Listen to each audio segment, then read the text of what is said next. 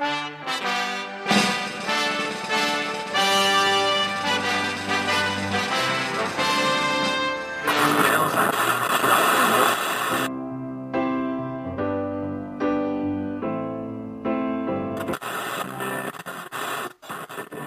my troubles seem so far away.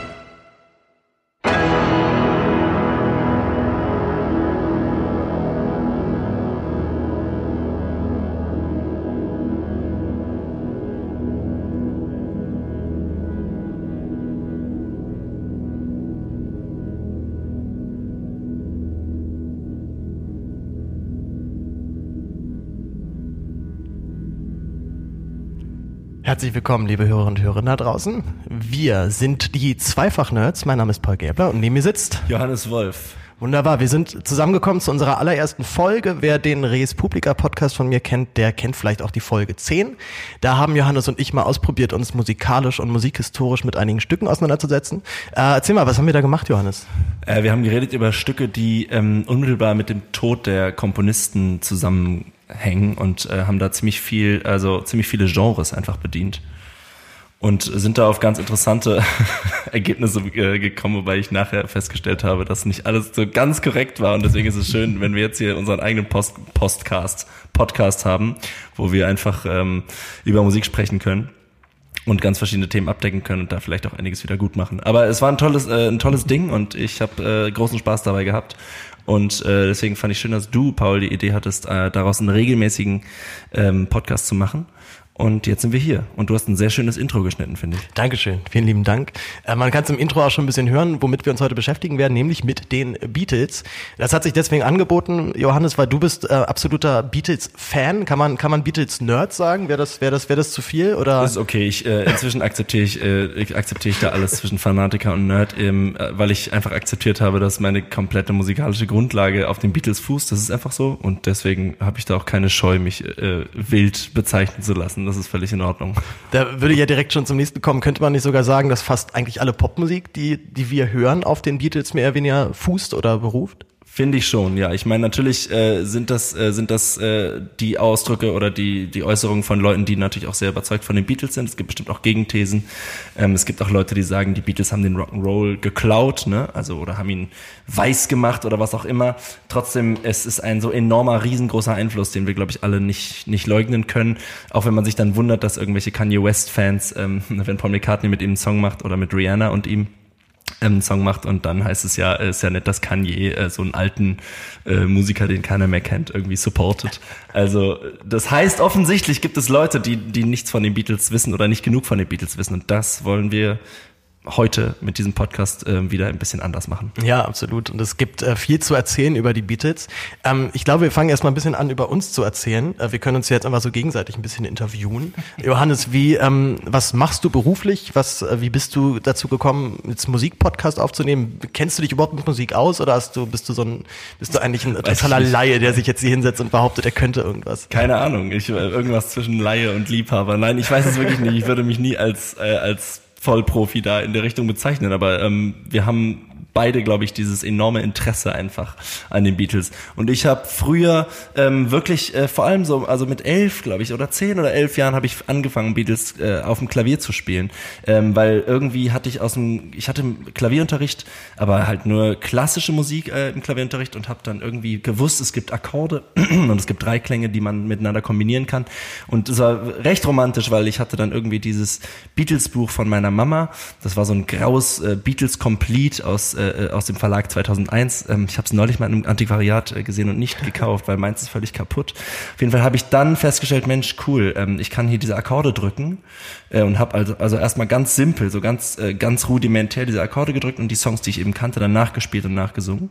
Und das also darauf fußt so viel von dem, was ich heute mache. Ähm, und das ist ja äh, natürlich irgendwie Chöre leiten, dirigieren, ähm, ein bisschen Orchesterleitung. Ähm, ich habe Musiktheorie studiert, ähm, habe also ziemlich viel Gehörbildung auch gemacht und so weiter. Das heißt, äh, genau Musik zugehört und dieses genaue Zuhören und dieses rausfinden, okay, was machen die da wirklich, das kam alles durch die Begeisterung der Beatles und da ähm, haben sozusagen meine Eltern dran schuld, weil sie diese Platten zu Hause hatten mein Vater irgendwie mit 14 oder 13 Abbey, äh, Abbey Road gekauft hat, was damals irgendwie rauskam.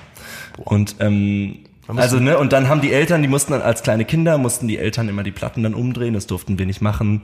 Ähm, ich weiß nicht, ob das bei dir auch noch so war, aber ne, du, ich weiß, dass du auch so einen Vinyl-Schallplattenspieler Ja, hast. wie ich bin, ich bin noch mit Vinyl auf jeden Fall aufgewachsen. Genau, ne? Also wir lang, kennen ja. das noch und ich, ich bin ja auch nach wie vor auf jeden Fall auch Vinyl-Nerd und liebe diese, liebe diese Tradition, irgendwie Sachen wirklich auf den Klingt, klingt Keller einfach, zu legen. es klingt auch einfach gut. Also es, Ja, es ist da ein ganz anderer Streit. Sound dann. Es ist ne? auf jeden Fall ein anderer Sound und ich finde auch, es ist irgendwie, man hat diese Musik irgendwie zum Anfassen, man hat ein riesengroßes Cover, was man angucken kann. Es ist irgendwie mehr Worship, als mal eben auf Spotify durchzuskippen, auch wenn Spotify natürlich genial viele Vorteile hat.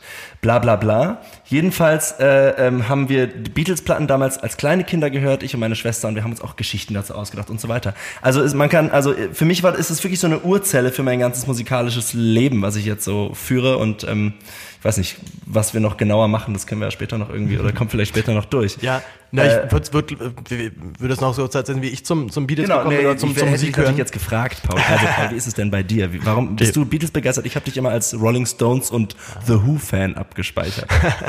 Ja, ich habe mir da auch große Mühe gegeben, tatsächlich genau dieses Klischee zu bedienen. Also ich war so mit, ich hatte so mit 13, 14, 15 eine unglaublich krasse Stones-Phase. Ich glaube, so die allererste Band, die ich äh, wirklich weggesuchtet habe, wo ich mir dann diskografienweise äh, mich durch die Alben gekämpft habe, war, war Queen auf jeden Fall.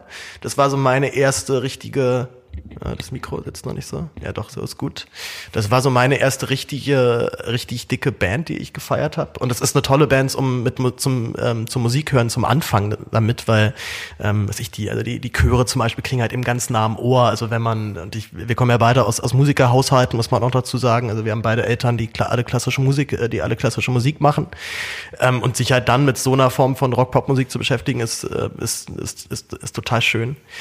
Und dann kam irgendwann, also War das für kommt- dich so Rebellion auch, oder wie? Also Die Stones war, zu war bei hören? mir gar nicht. Also Also ich glaube, es war schon irgendwie Rebellion halt in einem, ähm, sag mal, in einem Jahrgang, der dann doch eher irgendwie andere Mucke hört, halt dann so altes Zeug zu hören. Das war schon eine genau, Form von okay, Rebellion, ja. gegen die eigenen Klassenkameraden. Ja, Ja. du- gut, das kenne ich auch. Das, so. das, ja, ja, das, äh, I know this. ähm. Aber nicht Rebellion gegen die Eltern, weil die, Nee, die ach, Eltern haben diese Musik ja gehört. Eigentlich Nee, sind wir total die Muttersöhne, Total, weil wir sozusagen diese Mucke ja hören, die die gehört haben. Ne? Nee, ich, ich wüsste aber auch, dass ich die, also ich hätte die jetzt nicht mit irgendeiner, Pro, irgendeiner Musik provozieren können. Das wäre schwierig geworden. Nee, die, die Stones, also ich glaube, mein Papa hat mich auch daran gebracht. Der hatte so einen alten, diese alten Amiga-Sampler, diese alten DDR-Platten hat er auf jeden Fall zu Hause. Und äh, Stones fand ich damals irgendwie ein bisschen cooler einfach. Also die waren natürlich dann die aufregenderen Menschen, so mit 14, 15, die, die sehr viel mehr auf Rebellion auch gesetzt haben.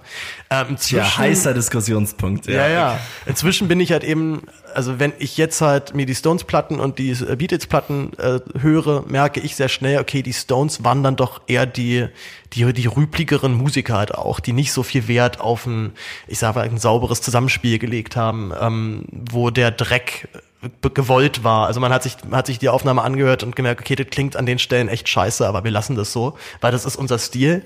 Ähm, und ich glaube, die Beatles waren dann doch einfach die bisschen kultivierteren Musiker, würde ich so im Nachhinein Okay, behaupten. aber trotzdem hast du ja ähm, äh, vorgeschlagen, dass wir einen Podcast ausschließlich über die Beatles machen. Das hat ja einen Grund, ne? Oder also was ist was ist dein Grund dafür? Ähm, es war tatsächlich erstmal so einfacher, weil ich glaube, wenn wir, wenn man dann ein Thema macht, ist es generell simpler, darüber vorwiegend zu reden. Und bei den Stones, also die- sich die ganze Zeit Stones Beatles zu vergleichen, glaube ich, wird doch irgendwann sehr mühselig, zumal man ähm, spätestens ab dem Punkt 1970 dann auch keinen keinen Vergleichswert der Beatles mehr hat. Denn die Stones haben, machen bis heute noch Mucke und treten immer noch auf. Und du hast sie auch gesehen in Hamburg, glaube ich, vor, vor ein paar Jahren. Ich habe sie jetzt wirklich ziemlich genau vor einem Jahr in Berlin gesehen im Olympiastadion und war ich will nicht sagen enttäuscht, das wäre zu viel, aber ich hatte, hatte eine andere Vorstellung von einem Stones-Konzert und hatte dann doch das Gefühl, okay, die machen das jetzt halt, weil halt, weil halt die ganzen Fans das, das die gerne nochmal sehen möchten, aber so richtig also dass, dass die den dran haben, jetzt nochmal auf die Bühne zu gehen und Songs zu performen, weil sie irgendwas darbieten wollen, das habe ich nicht gespürt bei denen mehr. Das ist, das ist dann auch eher halt eine große, einfach eine lustige Show so für alle und hat, hat ja auch schöne Seiten. Da stehen, da sitzt halt dann irgendwie ein, irgend so ein 50-jähriger Mann halt dann vor mir und dreht sich um und ist aber nur total glücklich, dass, dass da jemand, der 30 Jahre jünger ist als er, trotzdem noch die ganzen Songs mitsingen kann. Ähm, unter dem Aspekt war das ein, war das total das schöne Erlebnis, aber ich hatte nicht diesen, also es gibt Konzerte, danach kommst du wieder und hast, siehst die Welt anders und hast eine ganz andere Form von Musik auf einmal erlebt und das war da überhaupt nicht so. Also ta tatsächlich fast eher, also ich denke, okay, das, das sind halt eben Opis, die halt auf dem, auf ihrem Renommee, auf, auf ihrem Renommee halt durch die Gegend touren. Museumsveranstaltung Genau, schon, ne? ein bisschen genau. auf jeden Fall. Also das heißt, wir sind schon voll im Thema drin, Beatles versus Stones, weil das einfach offensichtlich eine, eine, eine ganz klare Entscheidung für die eine oder die andere Seite gab, zumindest in den 60er, 70er Jahren. Und seitdem, ich meine, für uns spielt, spielt, dieser, spielt dieser Konflikt ja nicht mehr wirklich eine Rolle, weil es nicht zwei Bands sind, die gegeneinander spielen. Die Beatles sind seit 1970 aufgelöst und ähm, die Stones gibt es immer noch. Also von daher ist es für uns eigentlich auch schon Histo, äh, Historismus, äh, Ja. über diesen Konflikt zu sprechen. Es gibt diese lustige Pop Postkarte, wo, wo im Altersheim so Opis gegeneinander kämpfen Ja. und Beatles und Stones gegeneinander so. Also ja, ähm, da, also das ist, ich finde es aber gut, dass du oder dass du ent, entschieden hast oder vorgeschlagen hast, dass wir das Thema ausklammern, weil wir dann, dann uns wirklich auf den Kosmos Beatles erstmal konzentrieren können und die Stones Folge wäre dann eine ganz andere wahrscheinlich. Genau. Und ähm, wo wir so ein bisschen hinwollen, wir haben jetzt jeder Clips vorbereitet, beziehungsweise ähm, wir bereiten sie dann noch vor. Wir hören uns sowohl Stücke von den Beatles an, als aber auch von anderen Bands, weil wir so ein bisschen gucken wollen, wie weit wirken die Beatles noch nach. Also inwieweit kann man die Beatles noch heute in der Musik, in der Popmusik hören. Äh, wir werden da von Beispiele hören, wo es, sag mal, ich sag mal, offensichtlicherer ist als bei anderen.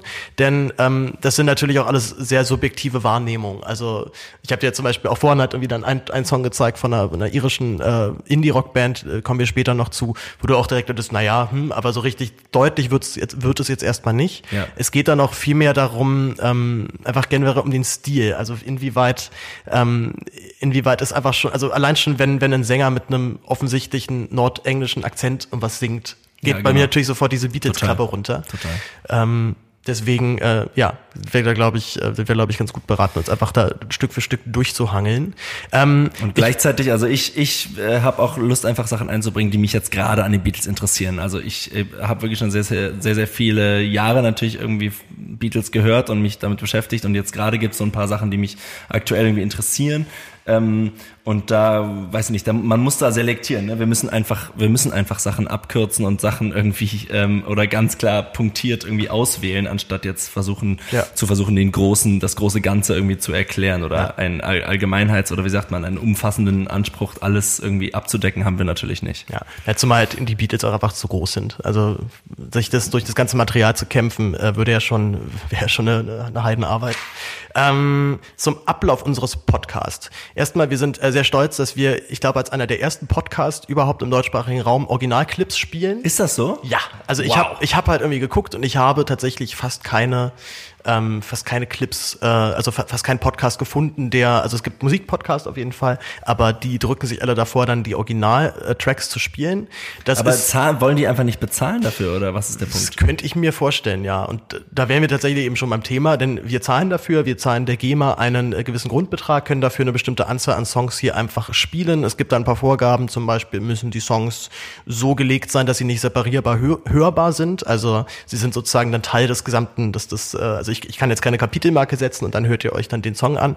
Wir müssen sie immer so ein bisschen anmoderieren, sie müssen natürlich auch gekürzt sein. Ich glaube, wir dürfen nicht mehr als 50 Prozent des Songs spielen oder sowas. Also die GEMA-Vorgaben sind da sehr genau und ich kenne die GEMA und ich weiß, dass die das dann auch ernst meint manchmal. Äh, du kennst die GEMA noch, noch viel besser als ich, gerade eben als, als aktiver Musiker. Ähm, ja, und äh, also lieb, lieber GEMA-Mann, äh, wenn du das hier durchhörst, ich bin, ich bin auf dein, auf dein Urteil gespannt, ob wir uns auch an alle Vorgaben halten. Wir geben uns natürlich redlichst Mühe, das zu tun. Kann natürlich sein, dass dass es nur deswegen keine Podcasts gibt darüber oder da, mit Originalmusik, weil eben alles gelöscht wird, aber das wollen wir nicht hoffen. Wollen, doch wollen wir nice. nicht hoffen und in Zeiten von Upload-Filtern habe ich natürlich umso mehr Sorge, dass dann, ähm, dass dann einfach der Algorithmus anspringt und sagt, ups, da ist ja irgendwas überrechtliches drin und dann auch äh, parallel nicht gegengecheckt wird, ob die denn, ob wir das denn mit Lizenz machen. Wir versuchen Fachbegriffe zu vermeiden oder beziehungsweise wenn Ach wir ja? sie benutzen, Also ich, ich werde es versuchen, ähm, also, äh, du kannst natürlich gerne Fachbegriffe verwenden, aber, Nein, aber nein. rechne damit, dass ich dir immer wieder mal reingrätsche und das, dich bitte, das zu erklären. Nein, nein, ich werde auch keine Fachbegriffe benutzen. Also wir versuchen das halt, wie gesagt, so zu gestalten, dass auch ein musikalischer Laie oder Amateur dabei gut mitkommt. Gut, wollen wir, wollen wir aber mal anfangen mit Clips? Lass einfach mal anfangen. ich würde sagen, wir fangen mal an. Eine Sache, die den Podcast äh, auch zugrunde, oh, ich kann dieses Wort nicht aussprechen, ne? Podcast, ja, schwierig. Eine Sache, die dem Podcast auch zugrunde liegt, ist, dass äh, wir Beispiele benutzen wollen, die vielleicht nicht ganz so bekannt sind. Also es geht jetzt wahrscheinlich nicht um Yesterday in erster Linie, es geht nicht um Hey Jude und äh, Let It Be. Vielleicht kommen die Songs auch vor, aber ähm, ich habe schon auch Bock, ähm, Songs zu, äh, zu zeigen, äh, anzuspielen, die vielleicht nicht so bekannt sind, die man nicht so schnell irgendwie erkennt oder wo wir einfach mehr entdecken können noch. Und der erste Song wäre What You Doing. Das ist ein Song von den Beatles aus dem Jahr 1964 und den hören wir uns einfach mal an.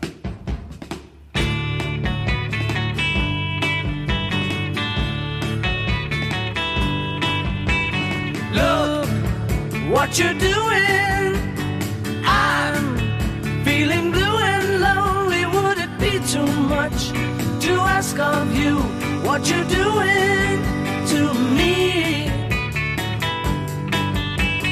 You got me running, and there's no fun in it. Why should it be so much to ask of you? Eigentlich ganz witzig mit so einem völlig, weiß nicht, B-seitigen Song anzufangen. Also wir hören hier ganz charakteristisch diese Zwölfseiter-Gitarre, ne? Also, die, also diese E-Gitarre, die irgendwie so einen bestimmten, weiß nicht, vielleicht in uns so eine bestimmte 60s-Assoziation ähm, hervorruft. Oder kann, äh, kannst du verstehen, was ich meine damit? Du, Also die, die, die Leadgitarre, ne, die, die oben liegt. Genau. Oder Genau. Und da, also das ist so ein ganz typischer Sound, den die frühen Beatles eben irgendwie benutzen. Ne? Also äh, diese Zwölfseiter äh, äh, hat einfach oktavierte Seiten, so dass man irgendwie da ähm, also immer die obere Oktave eben mithört. Ne? Dadurch klingt die Gitarre irgendwie besonders. Das haben später auch viele andere Bands noch benutzt, aber George Harrison als Solo-Gitarrist von den Beatles ist da so einer der ersten, der diese, der diesen Klang einfach auscheckt. Und die Beatles haben ganz viel damit gemacht und waren dann sozusagen der große Erfolg damit. Und dann haben eben andere Bands ähm, auch äh, da sind, haben in die gleiche Kerbe geschlagen, weil sie gesagt haben, ah, okay, dieser zwölfseiter Gitarrensound ist vielleicht der Sound der Zukunft. Kann man, kann man denn sagen, dass die Beatles das dann auch erfunden haben oder haben die Beatles nicht letztendlich dann auch Sachen übernommen, die zu der Zeit erfolgreich waren? Also sie waren ja nicht die erste, die erste Jungsband aus England, die mit Anzügen und Gitarren auf der Bühne stand. Es gab ja schon ganz viele auch davor, auch schon die, die Jahre. Doch, ich glaube, Jungs mit Anzügen auf der Bühne, ich glaube, das waren sie wirklich als Erste. Aber ich meine, wie das so ist mit dem, das war das und das war das Erste. Man kann es natürlich schlecht, äh, schlecht beweisen und wir müssten wahrscheinlich zurückgehen bis ins Zeitalter des Blues, äh, um wirklich den, die ganze Geschichte irgendwie aufzudröseln. Aber es gab bestimmte ähm, Dinge, die eben doch als erstes passiert sind. Ähm, natürlich gab es schon Gruppen vorher, auf jeden Fall. Ähm, das wäre auch eine geile, ein geiler Podcast. So, ähm, äh, so äh, was war eigentlich schon vor den Beatles so wie die Beatles? das, das wird uns nicht an Ideen mangeln, auf jeden Fall, für, für, diese, für dieses Format. Ja, Ja, ist auch, aber ist auch, nicht schwere, ausgegangen. es ist auch eine, eine, schwierige, eine schwierige Frage, aber ich glaube, also was wirklich ähm, also einzigartig ist oder neu ist äh, an dieser Stelle, ist dieser, ist dieser typische Sound äh, mit dieser Zwölfseiter Gitarre. Das ist, glaube ich, für die frühen Beatles ein ganz wichtiges, ähm, ein ganz wichtiger ähm, Aspekt. Du wolltest den direkt mit einem anderen Song noch Ja, vergleichen. genau. Äh, danke. Genau. Also ich, äh, das ist jetzt äh, ein, ein gutes Beispiel dafür, was dann andere Bands eben nacheifern oder wie andere Bands nacheifern. Und da gibt es eben die Birds, Birds mit Y. Ähm, und die Birds haben einen Song, einen sehr berühmten Song gecovert von Bob Dylan, der heißt Mr. Tambourine Man.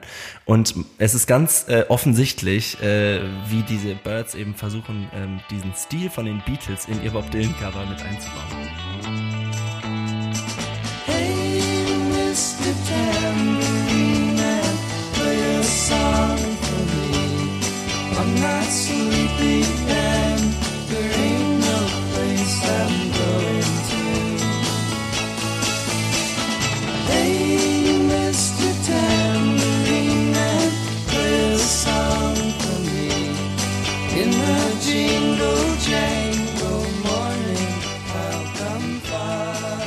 sogar die gleiche Tonart, wie du gemerkt hast. Ne? Also äh, man merkt, okay, da gibt's ein Produktionsteam, da gibt's eine Band, die sagt, ey, dieser, uh, Ah, wir haben, wir haben, wir haben ein neues Element in, in genau. unseren Podcast eingeführt. Das war so nicht beabsichtigt, aber ist ja auch gut. Nee, genau. Also äh, da sagen Bands und Produktionsteams, ey, da gibt's diesen Sound von den Beatles, den wollen wir einfach kopieren und das ist eins zu eins ähm, der, gleiches, äh, der gleiche Klang. Ne? Da gibt's natürlich noch andere Aspekte außer diese Gitarre, aber ich glaube, das ist sehr schnell gut, gut hörbar. Ne? Und ein ganz simples Beispiel, um jetzt anzufangen, dass die Beatles eben nicht nur natürlich über Jahrzehnte oder über ein halbes Jahrhundert hinweg bis heute Bands und Künstler beeinflussen, sondern einfach auch schon direkt die Kollegen ähm, während also während der 60er Jahre ne, die äh, die Bands haben natürlich sofort versucht ähm, die Beatles zu imitieren um genau den Erfolg auch zu haben und mit diesem Hit Mr. Tambourine Man ist es den Birds halt auch gelungen also haben damit äh, Millionen äh, Platten verkauft allerdings glaube ich war das auch so ziemlich der einzige Song der so richtig krass durch die Decke gegangen ist wobei da will ich mich nicht zu weit aus dem Fenster lehnen wer weiß die Birds ähm, ich habe mich damit nie so richtig beschäftigt vielleicht Auch gibt's da noch nee. andere Songs die da Der, der, Track ist von, der Track ist von 65, ne? Also ist wirklich ein Jahr später. Ja, später, genau. Also äh, und und äh, ganz viele Künstler versuchen die äh, versuchen eben in die gleiche Kerbe zu hauen. Also Bob Dylan selber, von diesem äh, der der Song ja eigentlich ist, äh,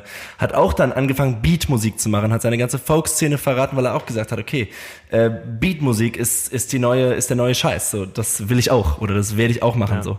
Ähm, aber die Stones sind natürlich da auch ähm, ein sofort wichtiger Vergleich, Paul. Da kannst du eigentlich gleich übernehmen. Ja, ich würde auch direkt ähm, zu, zu den Stones noch selber, ich habe ja schon gesagt, dass ich krasser Stones-Fan war. Johannes, erinnerst du dich noch, dass ich War. irgendwie so mit, ja, ich, wie gesagt, ich bin so ein bisschen halt von denen abgewichen, also sehe sie halt eher so als Pioniere einer, einer Musikgattung, die sich ja erst dann viel später noch durchgesetzt hat. Also der, als der Punk dann irgendwie so Mitte, Ende der 70er halt dann aufkam, äh, haben, haben die Stones da halt eine riesen Grundlage für geschaffen und ich glaube, ohne die Stones hätte sich auch dieser, dieser Musikrichtung nicht so entwickelt. Ähm, ich glaube, die Stones kann man mit einem Wort mit am besten beschreiben, das wäre dreckig. Also die Stones sind eine dreckige Band, sie wollten nie sauber klingen. Wenn die Gitarre verstimmt ist auf der Aufnahme, dann ist sie halt nur mal verstimmt drauf geschissen. Ähm, man muss bei Live-Platten übrigens mal darauf achten, dass die Stones so nie so einen sauberen Songabschluss hinbekommen. Also was ich sehr klasse, also Schlagzeug trommelt auf den Toms rum und dann Batz und Gitarre und Schlagzeug setzen zusammen halt dann ab.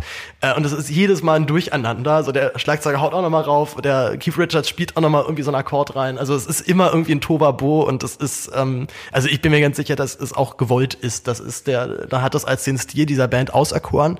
Äh, und erinnerst du dich noch, Johannes? Ich habe irgendwann, da war ich so 15, glaube ich, habe ich äh, eine, einen, einen Vortrag gehalten an meiner, Ja, ich an erinnere mich. unserer alten Mhm, Schule. erinnere ich mich, ja. Äh, warst du, glaube ich, gerade im Abi oder hattest schon Abi gemacht? Ähm, ich war irgendwie noch in der 8., 9. Äh, die Stones Nacht, wie ich Das ist eine leidenschaftliche Stones-Nacht. Äh, ja.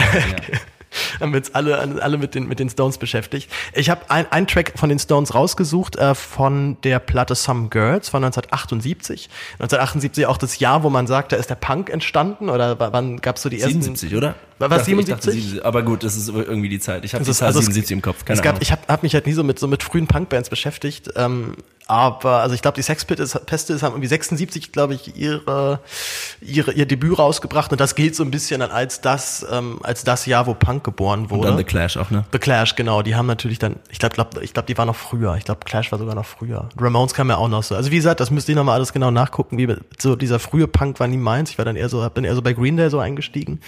Ähm, und äh, genau, die Platte Some Girls 78, hö- man hört auf jeden Fall schon deutlich diesen Punk-Einfluss drauf. Die Platte ist in New York aufgenommen worden. Und ähm, der Song, den wir hören, heißt Shattered. Und hier sind wir schon fast in ein Jahrzehnt nach der Auflösung der Beatles. Ne? Ja, ja, also das ist schon, das ist halt eben schon, schon echt, da ist schon echt ganz schön was passiert, auch zeitlich. Und äh, achtet einfach mal drauf, wie unglaublich dreckig diese ganze Gitarre klingt, das ganze Arrangement und auch wie Jagger das singt, ähm, wie ist es gemischt, soll man den Text verstehen und so weiter und so fort. Äh, viel Spaß.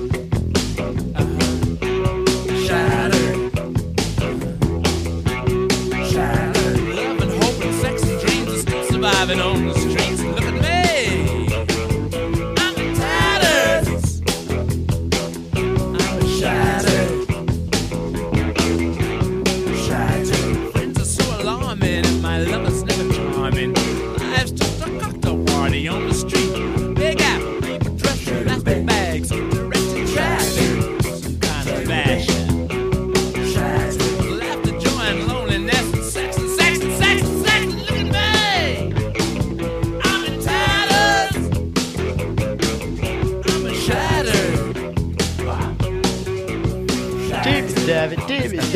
Ist das dreckig, ne? Also die, Ja, also der, auch dieser, so simpel, ne? Also ein gutes Beispiel für ein absolutes Genau. Gegenteil von den Beatles. Ja. Ja, und es ist auch so ein, es ist auch so ein klassischer Stones-Song. Also alles wird ewig gezogen, man äh, lässt sich nochmal Zeit, man Garage, Garage, Garage. Sex, Sex, Sex, Sex. Ich glaube, die irgendwie, ich glaube, die ersten Wörter sind dann sogar äh, Love and Home and Sex and Dreams oder sowas. Also es ist auf jeden Fall direkt klar, was, wie, wie die Marschroute ist. Ähm, wo wollte ich hin? Genau, die, die Stones, ähm, gerade im Kontrast zu den Beatles, die sich, glaube ich, nie so als die musikalischen Ästheten aufgefasst haben. Und ähm, ich glaube, so mit eine der also wir haben, wir haben ja so verschiedene Phasen der Beatles. Die hatten sich erst ähm, als, als, als, als Boyband zusammengetan, glaube ich, auch bis heute Vorlage für, für jede Form von Boygroup. Und ähm, ich glaube, auch wenn man sich so mit Biografien der Band beschäftigt, muss es auch mit die schönste Zeit gewesen sein, so intern. Also es waren nach allem, was man weiß und was man liest und auch was man sieht, es gibt ja viele Dokumentarfilme, einfach eine sehr harmonische, liebevolle Truppe. Ja, da kann so. man, können, wir können wir später noch, noch was zu sagen zu diesem Verlauf. Aber ja, sag mal weiter. Ja. Also, das ist, stimmt, glaube ich, zum Teil. Okay, okay, wunderbar. Du bist, äh, du bist, ähm, du bist bei den Beatles äh, absolut im Saft, deswegen frage ich dich dann später noch genauer. Ähm, dann gab es den so den ersten Bruch. Also ich glaube Revolver oder ähm, Rubber Soul von 1966 gelten ja da so als die die Alben, die den, die einen deutlichen Stilbruch dann bedeuten. Und da draußen pfeift jemand jetzt laut. Das ist äh, nicht so schlimm. Es ist alles Podcast for real. Wir lassen das doch alles drin. Na toll. ähm, und äh, dann gab es noch mal den größeren Bruch mit Sgt. Pepper. Sgt. Pepper, die allererste Rock-Pop-Platte, die mit so einem Aufwand produziert und, ähm, und betrieben wurde, das, äh, was davor, glaube ich, noch keine Band jemals unternommen hat in so einem, in so einem Stil. Auch als Konzeptalbum, ne? Ja, also, genau. Äh, als, äh, als erstes Konzeptalbum. Über, übernimm, äh, erzähl doch mal, was, was, was sind so deine Highlights von, von Sgt. Pepper oder was sind, was, was, ist, was sind Sachen, die man auf jeden Fall über diese Platte wissen muss? Boah, du, ey, das ist echt krass. Also ich meine, als jemand, der nicht in dieser Zeit gelebt hat, ist es natürlich immer so abstrakt. Ich meine, wir können uns das kaum vorstellen, was für einen riesen Impact sowas wie Sgt. Pepper gehabt haben muss 1967. Ähm, da zählt natürlich der ganze Flower Power dazu. Es ist wichtig, dass dieses Cover so bunt ist und also dieses Plattencover schon ein Kunstwerk für sich ist. Ähm, wo übrigens auf dem Cover auch die Rolling Stones erwähnt werden. Ne? ja, ja. Ähm, die Beatles grüßen die Rolling Stones. Ähm, Man, man kannte sich auch gut. Also die waren, waren es alle ist ein Ausbruchs. Sgt. Pepper ist ein Ausbruchsversuch, ähm, äh, eben aus diesem Boyband-Image auch wegzukommen. Ähm, sie haben aufgehört, live zu spielen, weil eben durch dieses ganze Gekreische der Fans auch die Musik gar nicht mehr so im Vordergrund stand und das hat die Beatles natürlich genervt. Äh. Sie haben also Sgt. Pepper nur noch im Studio produziert und sind damit nicht mehr auf Tour gegangen, haben sich richtig viel Zeit genommen. Ich meine, es waren, es waren für die früheren Alben oft nur ein paar Tage, höchstens ein, zwei, drei Wochen äh, angesetzt, wenn man sich diese Stundenpläne oder diese Monats, wie sagt man, diese ähm, weißt schon, diese Schedules eben anguckt von den Beatles, dann sind die voll gepackt. Äh, die hatten kein, kein Leben, ne, natürlich, außer eben Beatles sein. Ähm, und jetzt haben sie zum ersten Mal bei Sgt. Pepper sechs Monate im Studio verbracht und haben richtig viel Zeit investiert, um sich mit allem Möglichen auseinanderzusetzen. Ähm, und das ist ein riesen Kontrast zu, äh, Kontrast zu vorher, wo alles sehr, sehr schnell gehen musste und wo eben die Sachen auch live äh, möglichst eingespielt wurden und, und schnell, äh, weiß nicht, schnell hinge, weiß nicht, hingerotzt wurden vielleicht nicht, aber, aber in einer sehr schnellen Produktion, damit es eben wie am Schnürchen läuft mit dem Verkauf, mit der Pressung und so weiter, alles in einem riesen Marketing-Dings. Und jetzt ähm, bei Sgt. Pepper haben die Beatles so einen Einfluss gewonnen, dass sie sich eben leisten können, sich viel mehr Zeit zu nehmen und eben auch die Plattenfirma davon zu überzeugen, hey, wir brauchen jetzt eben mal sechs Monate im Studio, was einfach Sch Schweinegeld kostet, ne? Auch, auch natürlich damals. Ja, und- aber und Sgt. die- Pepper, ja, das ist auch ein, sind drei eigene Podcasts natürlich das, wert, ja. Ähm, man könnte wirklich, man könnte einen eigenen Beatles-Podcast eigentlich auch machen. Das Ja, nice. Lass die- uns doch noch ein, ja, lass uns das Lass doch machen. direkt noch ein. Dann habe Ja. ich drei Podcasts. Nee, das ist doch auch, äh, ist doch auch krass. Ich, ich äh, würde eigentlich gerne auf dieses Dreckige nochmal eingehen, Ja, was du gerne, gesagt hast. gerne. Ja? Haben, äh, passt das jetzt? Das- auch das wenn, passt, ja. Auch Ich würde- Sgt. Pepper natürlich irgendwie ein eigenes Thema ist, aber. ich, ich leite ja gleich von Sgt. Pepper halt wieder zu den Stones über, deswegen ist das ah, wunderbar. okay. Hm. Ja, jetzt haben wir so einen kleinen, gehen wir so einen kleinen, okay, dann habe ich zu Beatles und Dreck später vielleicht noch einen anderen äh, Beitrag und du, du kannst auch bei den Stones noch ein Die, bisschen die, bleiben. Beatles, die Beatles konnten auch dreckig sein, wenn sie es wollten, aber die, also die, die großen Ästheten waren sie dann, also sie waren auf jeden Fall die größeren Ästheten als, als die Stones. Eben aus, ja, und zwar aus dem. Grund, aus dem Grund auch, weil der Produzent George Martin eben studierter Oboist und Komponist Mhm. war, ne? Der ist natürlich dadurch einfach ein klassisch ähm, gebildeter, also in völligem Kontrast Kontrast zu den Beatles, die keine Bild, also klassische Bildung hatten und keine musikalische Vorbildung hatten. Paul McCartney kann bis heute keine Noten lesen. Genau, also das hängen, die auch in, das hängen die auch immer an die großen Glocken. Dann gibt's Leute, die das bestreiten und sagen, hey, klar, keine Noten lesen, es ist nur Marketing. Ich, ich glaube auch, dass er keine Noten lesen kann und ich glaube auch, dass die, dass die sich wirklich äh, mit bestimmten Sachen nicht auskannten. Und dann hatten sie eben dieses Brain als Produzenten, der wirklich ihre Musik zu dem gemacht hat, was sie ist. Ähm, und das hatten die Stones ja auch in dem Sinne nicht. So, so einen Ästhet, der eigentlich so, also gerade auch dieses Instrument Oboe, weiß nicht, äh, repräsentiert das so schön irgendwie, ja, diese, dieses Klassische. Auch Aber diese es ist- Liebe zur Barockmusik, die dann auch so bei Penny Lane rauskommt. Also da, da ist dieser Produzent einfach am Start, auch mit der Musik, die er sozusagen eigentlich macht oder eigentlich gemacht hat. Aber es ist ja auch noch so ein Jazzinstrument, so ein klassisches, ne? Also ein, ähm, die, die, die Oboe, nee Quatsch, die Klarinette ist dann eher das. Äh, Ich glaube auch, ja, du meinst die Klarinette. vielleicht, vielleicht schneide ich diese Stelle dann doch raus. Das ist for real. Oboe. Oboe und Klarinette kann man schon mal verwechseln. Ähm, vor allem bei Oboe merke ich gerade, dass das äh, der, der Popschutz nicht mehr ist. Okay, äh, aber du wolltest zu den Stones. Ähm, genau, wir wollten nochmal zu den Stones überleiten, denn die Stones haben Sgt. Pepper ähm, parodiert, kann man sagen. Sie haben auch eine Platte aufgenommen und haben sie Their Satanic Majesty's Request genannt. Ähm, das Plattencover sieht auch schon, also hat auf jeden Fall schon deutliche Ähnlichkeiten. Es ist eine, es ist eine Hommage, Satire. Ich weiß gar nicht, wie man es genau sagen kann. Und ähm, bei den Beatles ist es ja noch eine sehr fröhliche Platte. Ähm, zum ersten Mal hatte man dann, also gibt es dann Aufnahmen was ich, von, von, von Fans, die dann, also von, von Hintergrundgeräuschen, die dann in die Aufnahme integriert sind. Ich glaube, das gab es in diesem Maße, in diesem Umfang bis dahin noch nicht. Also die, die Platte beginnt ja, die Sgt. Pepper beginnt ja damit, dass sozusagen die, die, die Sgt. Pepper's Lonely Hearts Club Band auftritt Genau, und von frenetischen, selber, genau, und halt von frenetischen Fans begrüßt wird. Danach der zweite Song, ähm, den können wir, glaube ich, einfach mal live hier anspielen. Der zweite Song auf der Sgt. Pepper ist dann, ich, ist es der erste Song, den Ringo singt? Nee, nee, es gab schon davor schon zwei, drei, ne? Don't Pass, Don't Pass Me By war der erste, den er selbst geschrieben hat, glaube Nee, ich. nee, nee, nee, nee, nee, Don't Pass Me By kommt später. Du meinst, Ja, ja, Ringo hat immer, hat immer auch einen Song gesungen, der Drummer, ne? Also damit er eben auch zur Geltung kommt. Ja. Und das, und das ist jetzt an dieser Stelle ist es With a Little Help from My Friends, ähm, wo er als, äh, aber nicht als Ringo Starr, sondern als Billy Shears ähm, Mhm. vorgestellt wird. Auch ein Fantasiename. Und da gibt es ja diesen, diesen schönen Auftakt.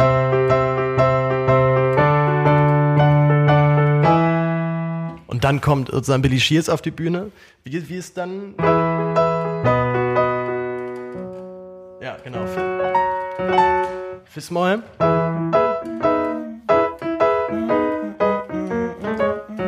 Kannst beide nicht spielen.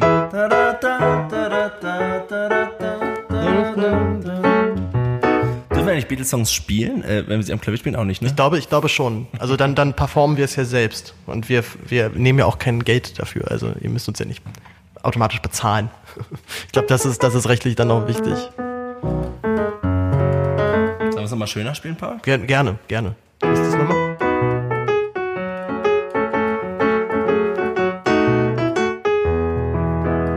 Wir hören uns jetzt erstmal dann das Original an von der Sgt. Pepper, With a Little Head from Our Friends, gesungen von Ringo.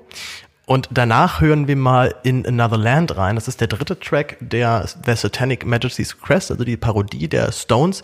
Die wird gesungen von Bill Wyman, von dem Bassisten, der, glaube ich, davor noch nie einen äh, Track gesungen hat. Ich glaube auch danach, ähm, müsste ich jetzt nochmal nachgucken, ich wahrscheinlich singt er schon nochmal irgendwann mal was. Aber er war nicht bekannt als der, als die große Rampensau, die jetzt ähm, im Mittelpunkt gerückt werden musste. Und wir achten aber mal drauf, wie das harmonisch dann auch, also das gibt harmonisch da durchaus auch Vergleiche und, und Schnittmengen, ähm, zwei Ähnlichkeiten. Ähm, wir hören einfach mal rein, erstmal in Little Help from Our Friends.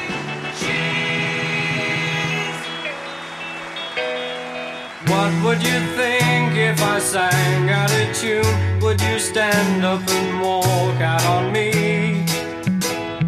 Lend me your ears and I'll sing you a song, and I'll try not to sing out of key. Oh, I get by with a little help from my friends. Mm, I get high with a little help from my friends. Mm, gonna try with a little help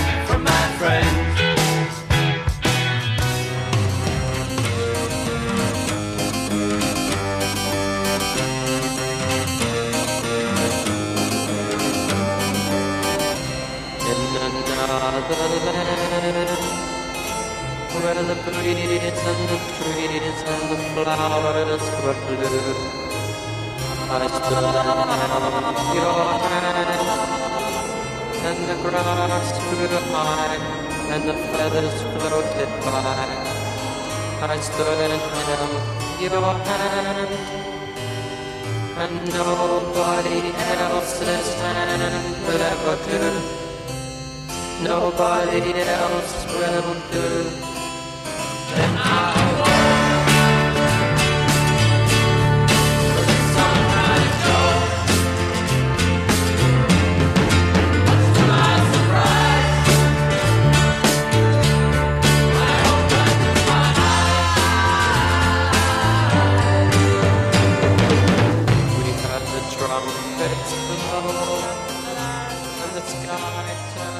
herrlich, deinen Gesichtsausdruck dabei zu beobachten, denn du bist, du bist nicht richtig Fan von dieser ganzen Platte, und, ne? und gleichzeitig Paul äh, spielt hier Luftschlagzeug und rockt total mit. Ja. Ich, ich, also der, der Song ist auch, oder die ganze, ganze Platte ist durchaus schwierig ähm, und sie ist halt auch so ein, also sie, ich glaube, als Zeitdokument finde ich sie sehr spannend, denn äh, man hört halt den, den Drogeneinfluss in allen, in jedem Song halt raus. Ähm, Und also gleichzeitig eben wieder eine Parodie ne, von, Ja, von genau. Sgt. Pepper. Ne? Also Genau. wir, haben, wir haben den Einfluss, also genau wie bei den Birds, äh, die Birds kopieren die Beatles vielleicht ein bisschen ernsthafter. Sie wollen den Sound sozusagen übernehmen oder was davon übernehmen und die Stones ja, Rotzen- rotzen halt sowas hin. Die rotzen sowas hin, was auch so ist wie Sgt. Pepper, nur halt in Stones Form. Ja, ja. Ja, und ähm, es gibt halt eben harmonisch da durchaus auch, ähm, auch dann Ähnlichkeiten. Ne? Wir haben ja in den, äh, ich ziehe das hier mal ein bisschen rüber zu mir, das Klavier. So, wir haben ja beim ähm, Little, With a Little Help from My Friends geht's ja erstmal halt in diesen Auftakt. Ich würde es ganz gerne tiefer.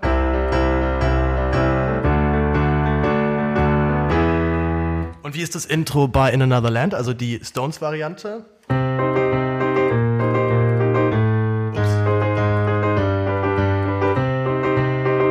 Also auch ein ähnliches Motiv. Es geht halt nur halt dann bergab. Also wir haben nicht den Aufstieg, sondern diesen Abstieg. Und Ja. dann geht es auf einmal in C-Dur. Ups. Und dann und dann in F. Also ähnliche, durchaus ähnliche Harmonik und vor allem, ich glaube, die größte Parallele ist halt, dass es halt nicht der Hauptsänger ist oder auch nicht einer der, der üblichen Verdächtigen, der den, den Track singt. Also ich glaube, man hat dort schon sehr versucht, genau, genau diesen Track zu, zu, zu imitieren, beziehungsweise zu veralbern. Und äh, dass dann auch noch Bill Wyman, der nun wirklich der bravste von den ganzen Beatles war, ich glaube, der hat in seiner Stones, Stones, Stones. ja, ja. Äh, oh, pardon, Stones. Äh, dass äh, Bill Wyman wirklich der bravste von allen Stones war. Er hat, glaube ich, auch in seiner Biografie geschrieben, dass er so zwei, dreimal gekifft hat und sehr schnell gemerkt hat, oh, das ist nichts für mich. Ähm, und dass der halt aber dann genau halt einen Track singt über, ähm, äh, über, über Castles are Blue und bla. Also er läuft durch, durch irgendein Fantasieland und sieht witzige Sachen. Ist natürlich eine doppelte Ironie drin, die dann, glaube ich, aber eher bandintern gezogen hat und für Fans dann vielleicht noch am wenigsten nach, nachzuvollziehen war.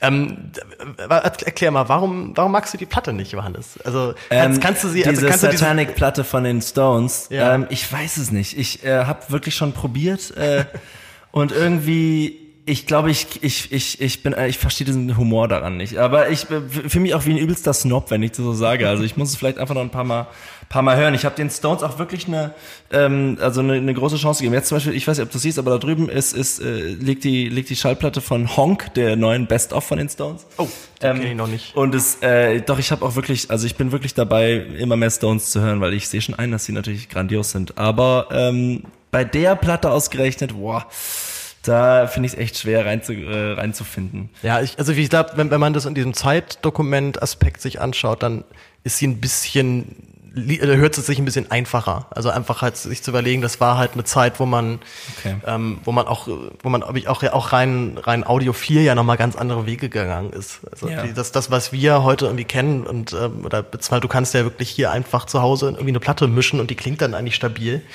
Ähm, war ja damals auch mit sehr viel mehr Aufwand verbunden und auch mit sehr viel mehr, also viel, wirklich viele Pioniersarbeit. Also wir kommen ja später auch nochmal darauf, dass die Beatles dann anfingen, ähm, Tonbänder einfach falsch rum abzuspielen und das als, als Klangeffekt zu benutzen. Und das ist heute völlig klar und jedem bekannt und damals kannte es wirklich noch keiner.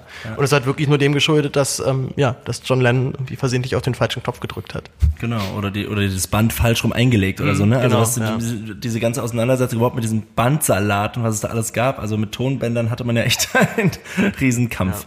Wir haben den nicht, sondern wir drücken einfach auf äh, Knöpfe und alles funktioniert. Ja. sofort, ne, Paul? Wir haben ja auch fast keine Zeit gebraucht, um unseren Podcast-Studio hier aufzubauen. Also, wenn ich, wenn ich mir überlege, wie das früher gewesen sein muss, denke ich mir, das, das passt schon. das war okay von der Zeit, ja.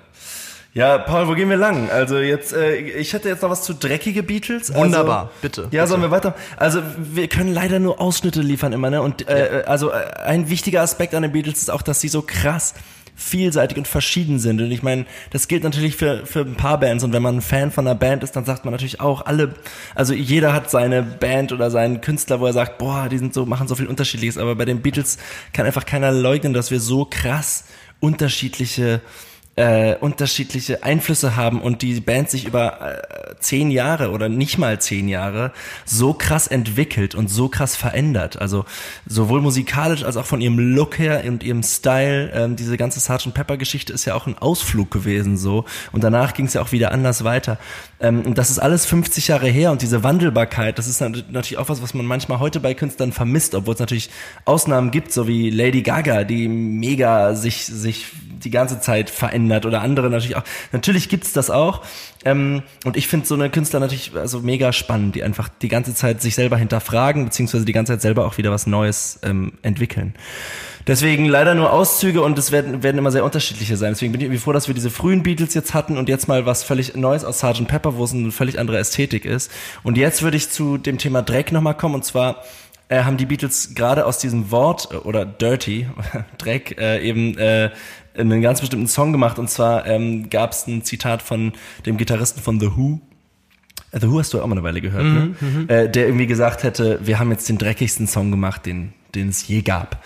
Und ähm, ich weiß gerade gar nicht mehr genau, was für ein Song das war. Auf jeden Fall hat Paul McCartney das gelesen, äh, dieses Zitat, und hat, äh, hat gesagt, äh, fuck, ich äh, will das auch. Ich will auch den dreckigsten Song machen und das können wir auch. Und dann haben die Beatles einen rotzdreckigen Song gemacht und der heißt halt das Geld. Top of the slide. Where I stop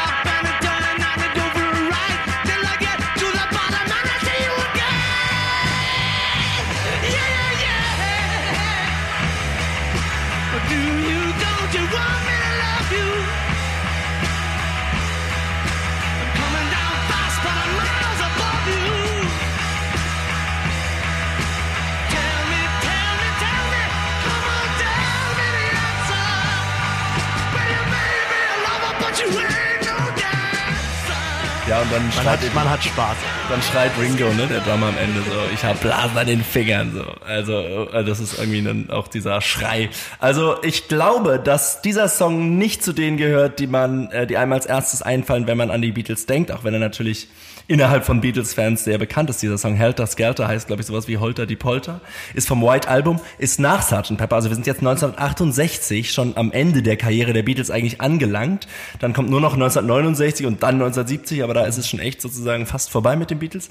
Und ähm, es ist ganz spannend, äh, weil man immer wieder sagt, das White Album, von dem dieser Song ist, äh, ist so das, das Album, was so die, das langsame Auseinanderbrechen der Band ähm, dokumentiert. Und das hast du, da, darauf hast du vorhin schon mal Bezug genommen, also dass die, diese harmonische Zeit vorbei ist. Dabei muss man bedenken, dass die harmonische Zeit, als die Beatles die ganze Zeit auf Tour waren und eigentlich kein Privatleben hatten, nicht unbedingt harmonisch war, sondern extrem stressig. Aber, aber untereinander war es Ja, halt auch schön, ne? Oder? weiß ich eben nicht, weil, weil die hatten da, also die waren da, ähm, hatten da diese vier Pilzköpfe und es war natürlich auch für, für die, nicht nur für die junge Generation ähm, sehr, sehr eindrucksvoll, sondern auch für die Eltern, die fanden die eben auch durch ihr braves Image, ne, das waren eben nicht so, so Leute wie Mick Jagger, die irgendwelchen Jo- Journalisten Zigaretten im Gesicht ausdrücken, sondern die haben sich gekämpft, die hatten Frisuren, die waren irgendwie ähm, auch für die, äh, äh, ähm, naja, so, sogar noch für die Generation aus dem Zweiten Weltkrieg irgendwie interessant.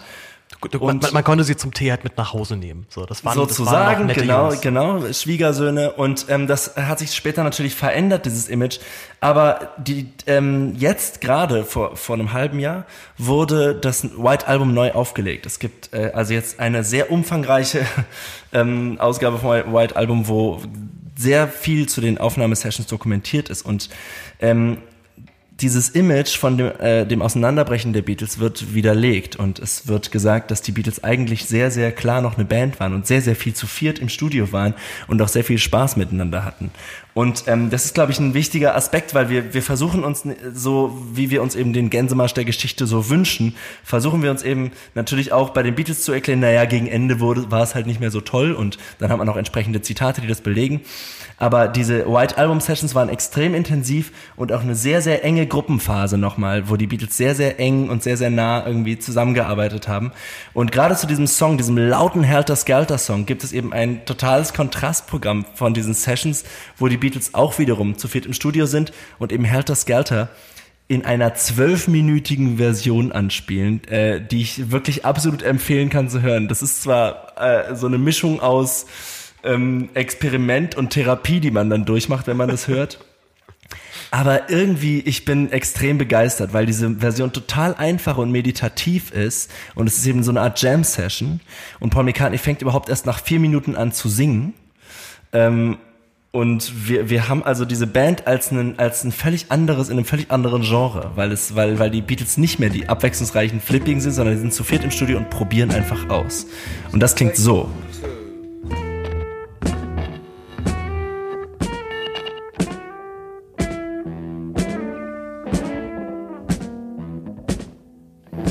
Also Paul, was sagst du? Ich meine, hast du diesen Song schon vorher so schon mal gehört? Nee, so noch nicht. Ich würde auch sagen, die waren echt richtig breit alle. Also Das weiß ich nicht, das kann natürlich sein.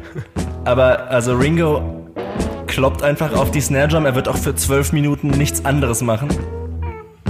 Dazu gibt es irgendwie zwei Gitarren und eine Bassgitarre, die immer auch nur einen Ton spielt. Aber ich wäre schon gern dabei gewesen. Also. ja, das. Äh es erinnert so ein bisschen so an diesen, diesen ja dann später so in 90er Jahren sich entwickelnden Stoner Rock so ein bisschen. Also Queens Genau. of the Stone Age so ein bisschen. Total. Und der Song eben ist der gleiche Song, aber es ist noch völlig anders. Wir skippen mal zu einer Stelle, wo der Gesang ist.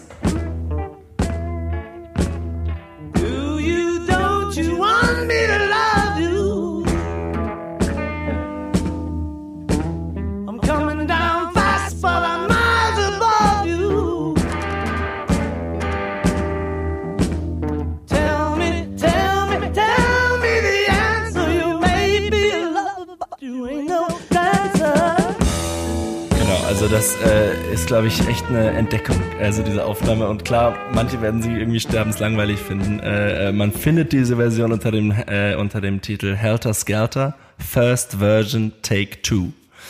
Wir Ähm, machen auch eine Spotify-Playlist dann von allen Tracks, äh, dass man die einfach danach durchhören kann.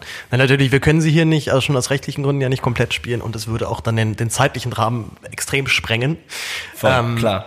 Und es ist aber, glaube ich, vor allem ein gutes Beispiel, um diese Band ein bisschen zu verstehen. Also natürlich musikalisch ist das jetzt, sag mal, gewöhnungsbedürftig.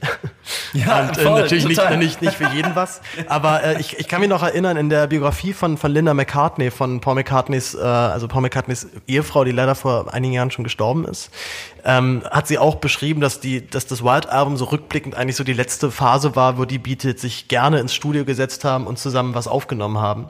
Und danach äh, dann doch sehr, glaube ich, darunter zerbrochen sind, erstens eine bestimmte Erwartungen zu erfüllen, sowohl halt an ihre Fans, die sie natürlich immer noch vergöttert haben, als aber auch an die gesamte Musikpresse, die natürlich auch immer gegeiert hat. Ja, und sich, äh, sich gegenseitig, ne? Und Und- die haben sich gegenseitig dann auch nicht mehr, also die, die sind, haben sich so auseinanderentwickelt, dass es einfach nicht mehr ging. Das, das, das finde ich immer so traurig. Also auch generell diese Geschichte von, von, von, von John Lennon, Paul McCartney, so absolut die engsten Freunde unter, als, in Kinder- und Jugendtagen oder in Jugendtagen dann eher. Und irgendwann nicht mehr, einfach nicht mehr den anderen verstanden. Also einfach auf, auf solchen, in so unterschiedlichen Welten gelebt, dass man mit dem anderen eigentlich nichts mehr zu tun, zu tun haben konnte, weil sich das einfach überhaupt nicht mehr gematcht hat. Und immer noch irgendwie, irgendwie, irgendwie schade. Also ich weiß noch, wie ich, ähm, wie ich durch, durch Liverpool gelaufen bin. Ich habe ja einen guten gemeinsamen Freund von uns, der hat zweimal auch besucht. Äh, und einfach diese, also einfach durch, durch dieses in dieser Stadt sein natürlich wieder voll in dem, in diesem Beatles-Flair drin war und dann mir vorgestellt habe, wie, hier irgendwie früher in den 50er Jahren dann so zwei, äh, so zwei kleine Boys äh, durch die, durch die Gegend gestratzt sind und, äh, und dann die Schule geschwänzt haben, um lieber Love Me Do zu schreiben.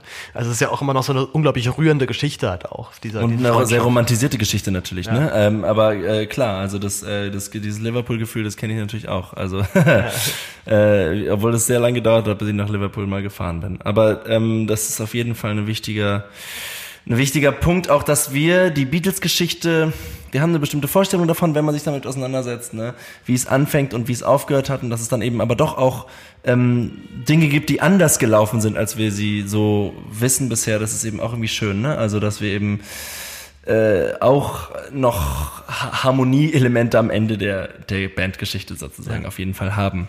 Du meintest gerade, es wurde romantisiert. Was glaubst du, wer romantisiert ist? Weil Paul McCartney redet ja auch gerne über die Zeit und romantisiert sich und seine Person ja auch durchaus schon. selbst. Ne? Ich glaube, ich glaube auch. Ich meine, ich, ich, wir sind ja nicht dabei, wir sind ja nicht dabei gewesen. nee, Aber nee, leider nicht. so. Schön wär's. Ähm, aber so in den 50ern durch das zerstörte Liverpool zu laufen, ähm, stellen wir uns natürlich irgendwie schön vor, aber es war auch ganz schön krass. Und da muss man auch überlegen, dass John Lennon und Paul McCartney beide mit 16 oder beziehungsweise 17 Jahren ihre Mutter verloren haben. Ähm, äh, auf, also beide auf tragische Art und Weise. Ich glaube, äh, Paul McCartneys Mutter ist an einer Krankheit gestorben. Ich glaube, es war Krebs, ich weiß nicht genau.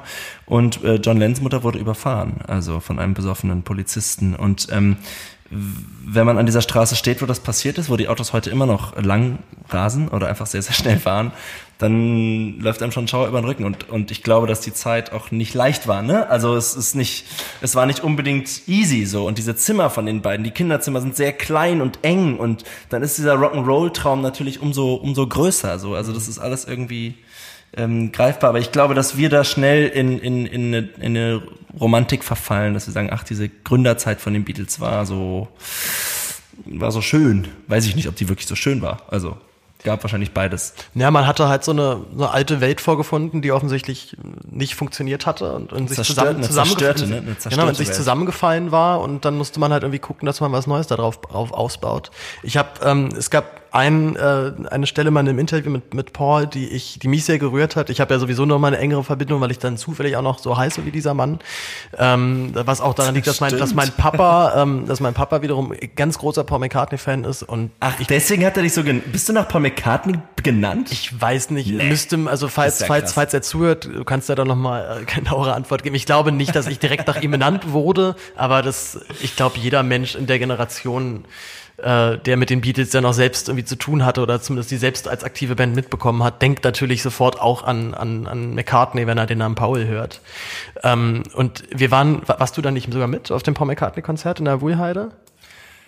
Nee. Nee, stimmt, nee, da war, war In ich der nur mit. Nee, Nee, da war ich, da war ich ja nur mit Jonathan und also War mit, das nicht mit in, deinem ach nee, in, in ähm, du meinst in, in der Waldbühne? Äh, Waldbühne meine ich ja Ah, nicht, nee, Wuhlheide war ich natürlich. nicht. Nee, Nee, stimmt, da- da warst du nicht mit. Ja, das war auf jeden Fall auch für mich doch nochmal echt ein, also war ich total überwältigt von diesem Konzert. Einfach von diesem, diesem Mann, der halt, der sich dann da hinsetzt, ans Klavier Let It Be spielt und das natürlich alles im Schlaf kann. Und du siehst auch in seinen Augen, dass er jetzt auch, auch andere Sachen machen könnte in der Zeit, aber äh, er macht's halt dann trotzdem. Und ich habe, es war, glaube ich, eines der ersten Male, wo ich beim Konzert wirklich hemmungslos geweint habe, weil auf einmal dieser Song dann da performt wird von dem Mann, der den irgendwann mal 1970 geschrieben hat.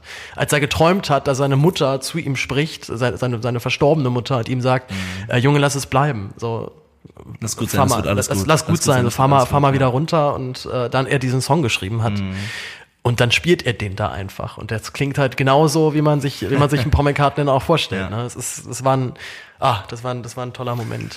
Ach, Schwelg. Schwelg, Schwelg. Ja, ich habe ich hab auch ein paar McCartney-Konzerte hier in Berlin gehört, das war aber 2009 und das war nicht so toll, weil es war in der O2 halt und man hat halt gleich so ein, so ein Gefühl von, man steht im Parkhaus und Ja. irgendwie war, kam da nicht so Flair auf. Aber es war trotzdem toll, ihn zu sehen. Ja. Paul, ich habe jetzt noch Sachen zu Beatles und heute, also Ja, ähm, wunderbar. nicht, ob- ob- lass ob da, lass schon- dazu übergehen. Ich bin Hast du, auch schon, Start. hast du auch schon äh, jetzt deinen Stoff von früher sozusagen abgearbeitet damit? Weitestgehend. Ja, Also ich guck gerade wie- noch mal rein, aber das, das läuft. Also ja. Sowohl, also einmal Paul McCartney von heute, ne, da hatten wir Mhm. beide irgendwie Ideen, was wir dazu noch sagen, und dann eben Bands, die sich von den Beatles haben besonders extrem beeinflussen lassen. Ne? Äh, lass, mal, lass mal die Paul McCartney-Sachen, also seine Solo-Sachen ein bisschen als Rausschmeißer benutzen. Super. Und dann, ähm, und dann uns jetzt so ein bisschen den Stil der Beatles in der heutigen Pop-Geschichte angucken. Ähm, womit wollen wir anfangen? Wollen wir einen Codeplay-Track erstmal machen und dann, dann machst du? Ja, mach mal ruhig. Gut, Okay.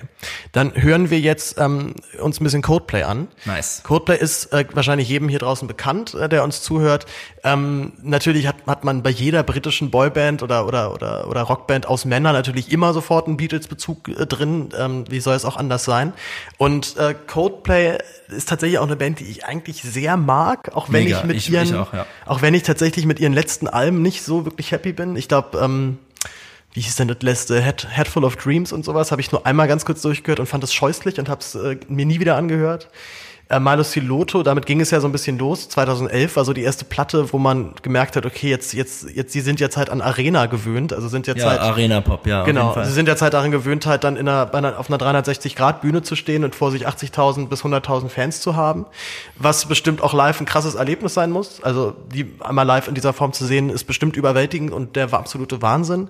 Aber ich bin tatsächlich vorwiegend ein unglaublich großer Fan von der Platte von 2008, glaube ich, ist Ja. die, von Viva la Vida. Ja, mega. Darüber könnten wir auch mal einen Podcast. Ja. Wir können mal einen Coldplay-Podcast machen. Coldplay Podcast immer sofort. Mega. Und Gerade halt auch, wie sich die Band entwickelt hat von äh, von von von äh, Softrock Band hin zu Arena Stadion äh, Pop auf einmal. Total, bin ich dabei, Paul. Und äh, bei Viva la Vida finde ich es, äh, also die, die Platte klingt, klingt ziemlich proggig tatsächlich. Also man, man merkt, dass man versucht hat, ein bisschen diese, diese klassischen ähm, Rock-Pop-Songstrukturen aufzubrechen. Und die Tracks sind teilweise sehr lange. Es gibt Tracks, die gehen sieben Minuten und sind auch dann eher zusammengesetzt aus verschiedenen Tracks. Ähm, wir hören uns einfach mal als erstes einen äh, Song an, und zwar äh, 42 machen wir, glaube ich, direkt als erstes, ne? Weil da ist der Song, hört eigentlich schon so halb auf und dann auf einmal geht's noch weiter. Viel Spaß. And since I fell for that spell,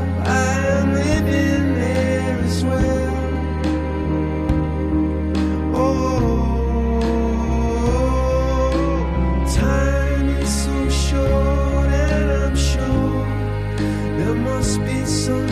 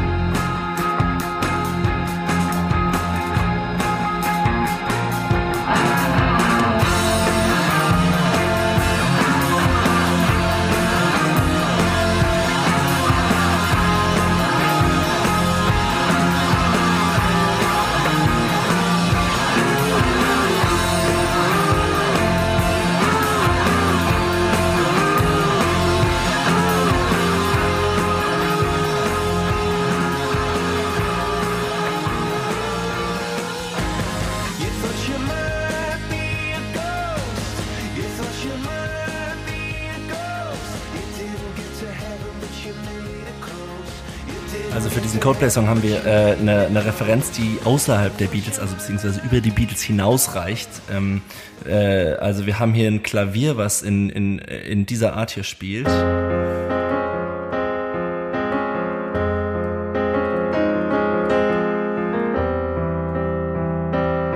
dann haben wir eben hier eine ganz interessante Stelle. Und dieses hier das erinnert mich einfach insgesamt an Imagine von John Lennon. Ne? Also ein Song, der direkt nach, äh, nach den Beatles geschrieben wurde. Wo wir auch dieses Klavier haben in diesem gleichen Rhythmus und dann auch diese Chromatik. Also was einfach erinnert an Coldplay. Also da würde sich ein Vergleich nochmal lohnen, äh, das direkt hintereinander zu hören. Äh, äh, 42 von Coldplay und Imagine von John Lennon. Ja. Steckt auf jeden Fall drin. Und ich meine, Coldplay sind natürlich mega Beatles-Fans. Also die haben auch irgendwelche Beatles-Poster natürlich bei sich im Studio aufgehängt. Also in dieser Bakery, wo sie, wo sie auch immer aufnehmen. Es ist auch so eine Platte, ähm, die so sie angenehm rund ist. Es ist sehr schwierig, dieses Wort rund äh, so zu beschreiben, dass man, dass man ja versteht, was ich meine. Aber es gibt wenige, es gibt so ein paar Platten, die man durchhört. Die gehen dann immer so 40, 50 Minuten, eine Stunde vielleicht. Und man hat das Gefühl, einfach ein sauberes, rundes, abgeschlossenes Musikerlebnis zu haben. Also Mega. es gab einen, gab einen direkten Peak und dann geht's noch mal kurz runter und danach äh, hat, hat man ein anderes Gefühl als davor. Und da haben wir auch die eine, eine totale Analogie. Oh, sorry, jetzt habe ich dich voll unterbrochen. Nee, alles gut, alles gut, Wir ich haben voll fertig. die Analogie zu Sgt. Pepper, ne? Mhm. Also äh, auch Konzeptalbum. Da haben wir auch wieder dieses bunte, äh, auch äh, bunte Plattencover, was auch irgendwie äh, an Sgt. Pepper erinnert und eben, eben dann auch so ein Konzept irgendwas so aufeinander aufbaut. Voll. Ich habe ich hab aber witzigerweise bei Viva la Vida äh, würde ich fast eher den vielleicht zu Abbey Road ziehen, also die vorletzte Beatles-Platte. interessant. Also gerade dieser ähm, dieser Songaufbau. Wir haben ja bei bei Abbey Road auf der B-Seite so eine Aneinanderreihung von sehr kurzen Tracks, eigentlich erst schon so eine Art Medley. Und äh, da erinnert mich erinnern mich so ein paar äh, so ein paar einfach so ein paar Stilmittel auch ein bisschen dran. Also wir wir hören auch gleich noch in den zweiten Coldplay-Song von derselben Platte rein, wo der Song eigentlich schon aufhört. Und auf einmal aus dem Nichts geht das Tonband noch mal an und äh, eine Gitarre fährt noch mal hoch und schrammelt äh, schrammelt sich noch mal einen ab. Äh, das sind also es hat mich sehr an wir, wir hören dazu wir hören direkt dann im Vergleich noch ähm, ein äh, ein Track von von der Abbey Road und zwar She, She Came in Through the Bathroom Window, der auch äh, der auch sehr starke Übergänge hat, wo es auf einmal wieder wechselt und man sich nicht richtig erklären kann, was da eigentlich gerade genau passiert ja. ist. Ähm, also diese Experiment sag du sag du noch mal Diese mal. Experimentierfreudigkeit äh, bei Coldplay, äh, da, da muss man auch noch äh, dazu sagen, dass dieser, dieser Song, den wir gerade gehört haben, von der Band selber auch als ein Radiohead-Hommage bezeichnet echt? wird. Also ja, also sie sagen selber, es klingt wie Radiohead und tatsächlich, also gerade dieser Teil, wo diese Gitarre das klingt wirklich sehr nach Radiohead. Ja. Radiohead wiederum natürlich eine sehr stark beeinflusste Band von den Beatles. Ne? Wenn man so einen Song wie Karma Police hört, äh, dann haben wir auch sehr starke Beatles-Referenzen. sehr, sehr viel düsterer. Ne? Also bei Coldplay, äh, bei, bei Radiohead Ja, zum Teil. sollte Ja, man sich immer, sollte man sich immer Teil. sicher sein, dass man gerade Lust hat auf diese Melancholie, Ja, okay, die diese ja. Band dann ausstrahlt. Ne? Und die Beatles waren dann doch noch fröhlicher. Also selbst die, die ernsteren Platten sind irgendwie noch witzig dabei. Es ist sehr britisch. Okay, ja, das ist mir jetzt natürlich zu pauschal, wenn du das sagst, aber nee, äh, äh, kann man so sehen, auf jeden Fall. Ähm, ich wollte aber noch was anderes sagen. Ach so, bei dem, bei dem Song, den wir jetzt hören, ne, das ist Yes, wolltest du spielen von Coldplay? genau. Da könnte man halt noch kurz mal in I'm the Walrus rein, äh, reinhören. Reinhören. reinhören, weil, äh, das, weil, auf. weil hier haben wir ein Beispiel für George Martin, den Produzenten, dieser klassisch gebildete Komponist, der eben geiles äh, Streicherarrangements für die Beatles geschrieben hat. Und darauf nimmt Coldplay nämlich auch direkt Bezug. Dann lass uns doch kurz I'm the Walrus äh, als grandiosen Song von den Beatles noch hier kurz mitnehmen. Dann haben wir den nämlich als gute, ich glaube, als, als einen guten Vergleich für den Coldplay-Song, der danach kommt. Ja, das machen wir. Sitting in an English garden waiting for the sun. If the sun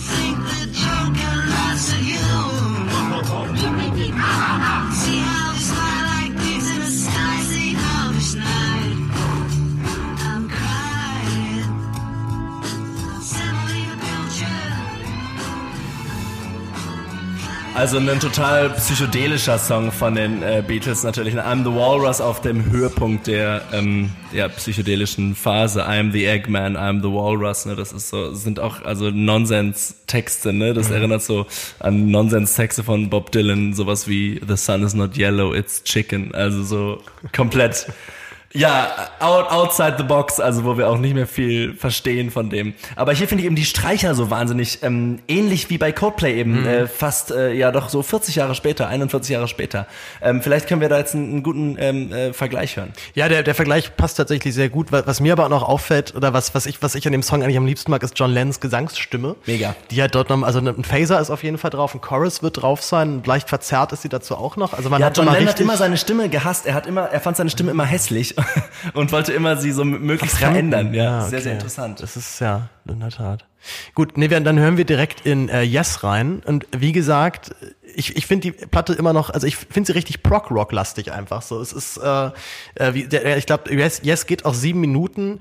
Wir hören jetzt äh, in das Ende vom ersten Teil rein, vom ersten Teil des Songs. Und na, der Song ist eigentlich fertig und auf einmal geht's dann nochmal weiter. Wir lassen uns mal ein bisschen entführen.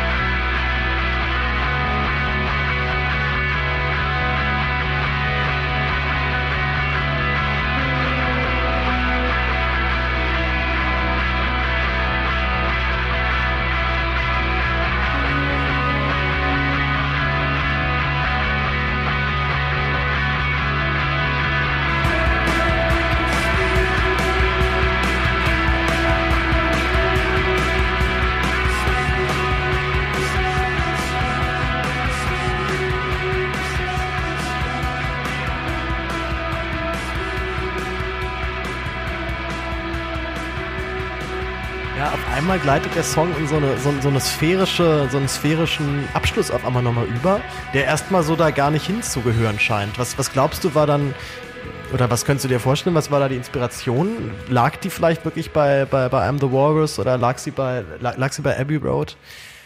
Nee, also ich finde nicht. Ich, ähm, ich finde, das sind zwei Songs in einem. Äh, äh, der Song heißt auch Chinese Sleep Chant und ich weiß nicht, warum sie den äh, sozusagen auf der CD nicht ähm, oder auch auf Spotify nicht als zwei verschiedene Tracks haben. Ähm, keine Ahnung. Aber es soll wahrscheinlich schon diesen diesen Compilation-Charakter haben. Aber es gibt ja auch keinen richtigen Übergang, sondern es gibt tatsächlich, tatsächlich eine Pause und dann drup, wird das Tape wieder abgefahren so. Ja. Ähm, ist, ist für mich nur so eine lose Referenz zu Abbey Road. Ja, die, ähm, äh, es gibt ja eine Platte von Coldplay, ich glaube, das war die von 2000, die, ich glaube, die nach Malo Siloto, die sind nur Ghost Stories, Yes. wo er, ähm, wo Chris Martin ja seine, seine Trennung mit seiner Frau, deren, die auch total prominent ist, deren habe ich aber jedes Mal Gwyneth. Paltrow. Gwyneth Paltrow, genau. Äh, wer verarbeitet hat, so eine Platte, wo ich mich ganz lange sehr schwer getan habe, sie zu mögen. Echt, und dann ja? Irgendwann, und irgendwann hat's dann Klick gemacht und dann, dann war ich total, äh, da war ich total, äh, ja, den Tränen nahe beim, beim Hören. Wird auch Teil unseres Coldplay-Podcasts Ja. auf jeden Fall. Auf jeden Fall. Wir hören jetzt aber noch mal einmal ganz kurz in die Beatles und zwar in Abbey Road. Wie gesagt, natürlich sind die Parallelen nicht immer so offensichtlich und nicht immer so, dass man jetzt direkt sagen kann, da ist die Inspiration her. Äh, wir hören jetzt kurz eine Minute in She Came in into in through nee. She In came through in the through the bathroom bathroom window, so, so ist richtig.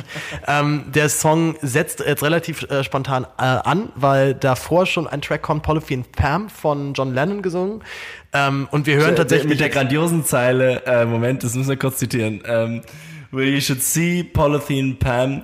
She's so good looking, but she looks like a man. Also, ne.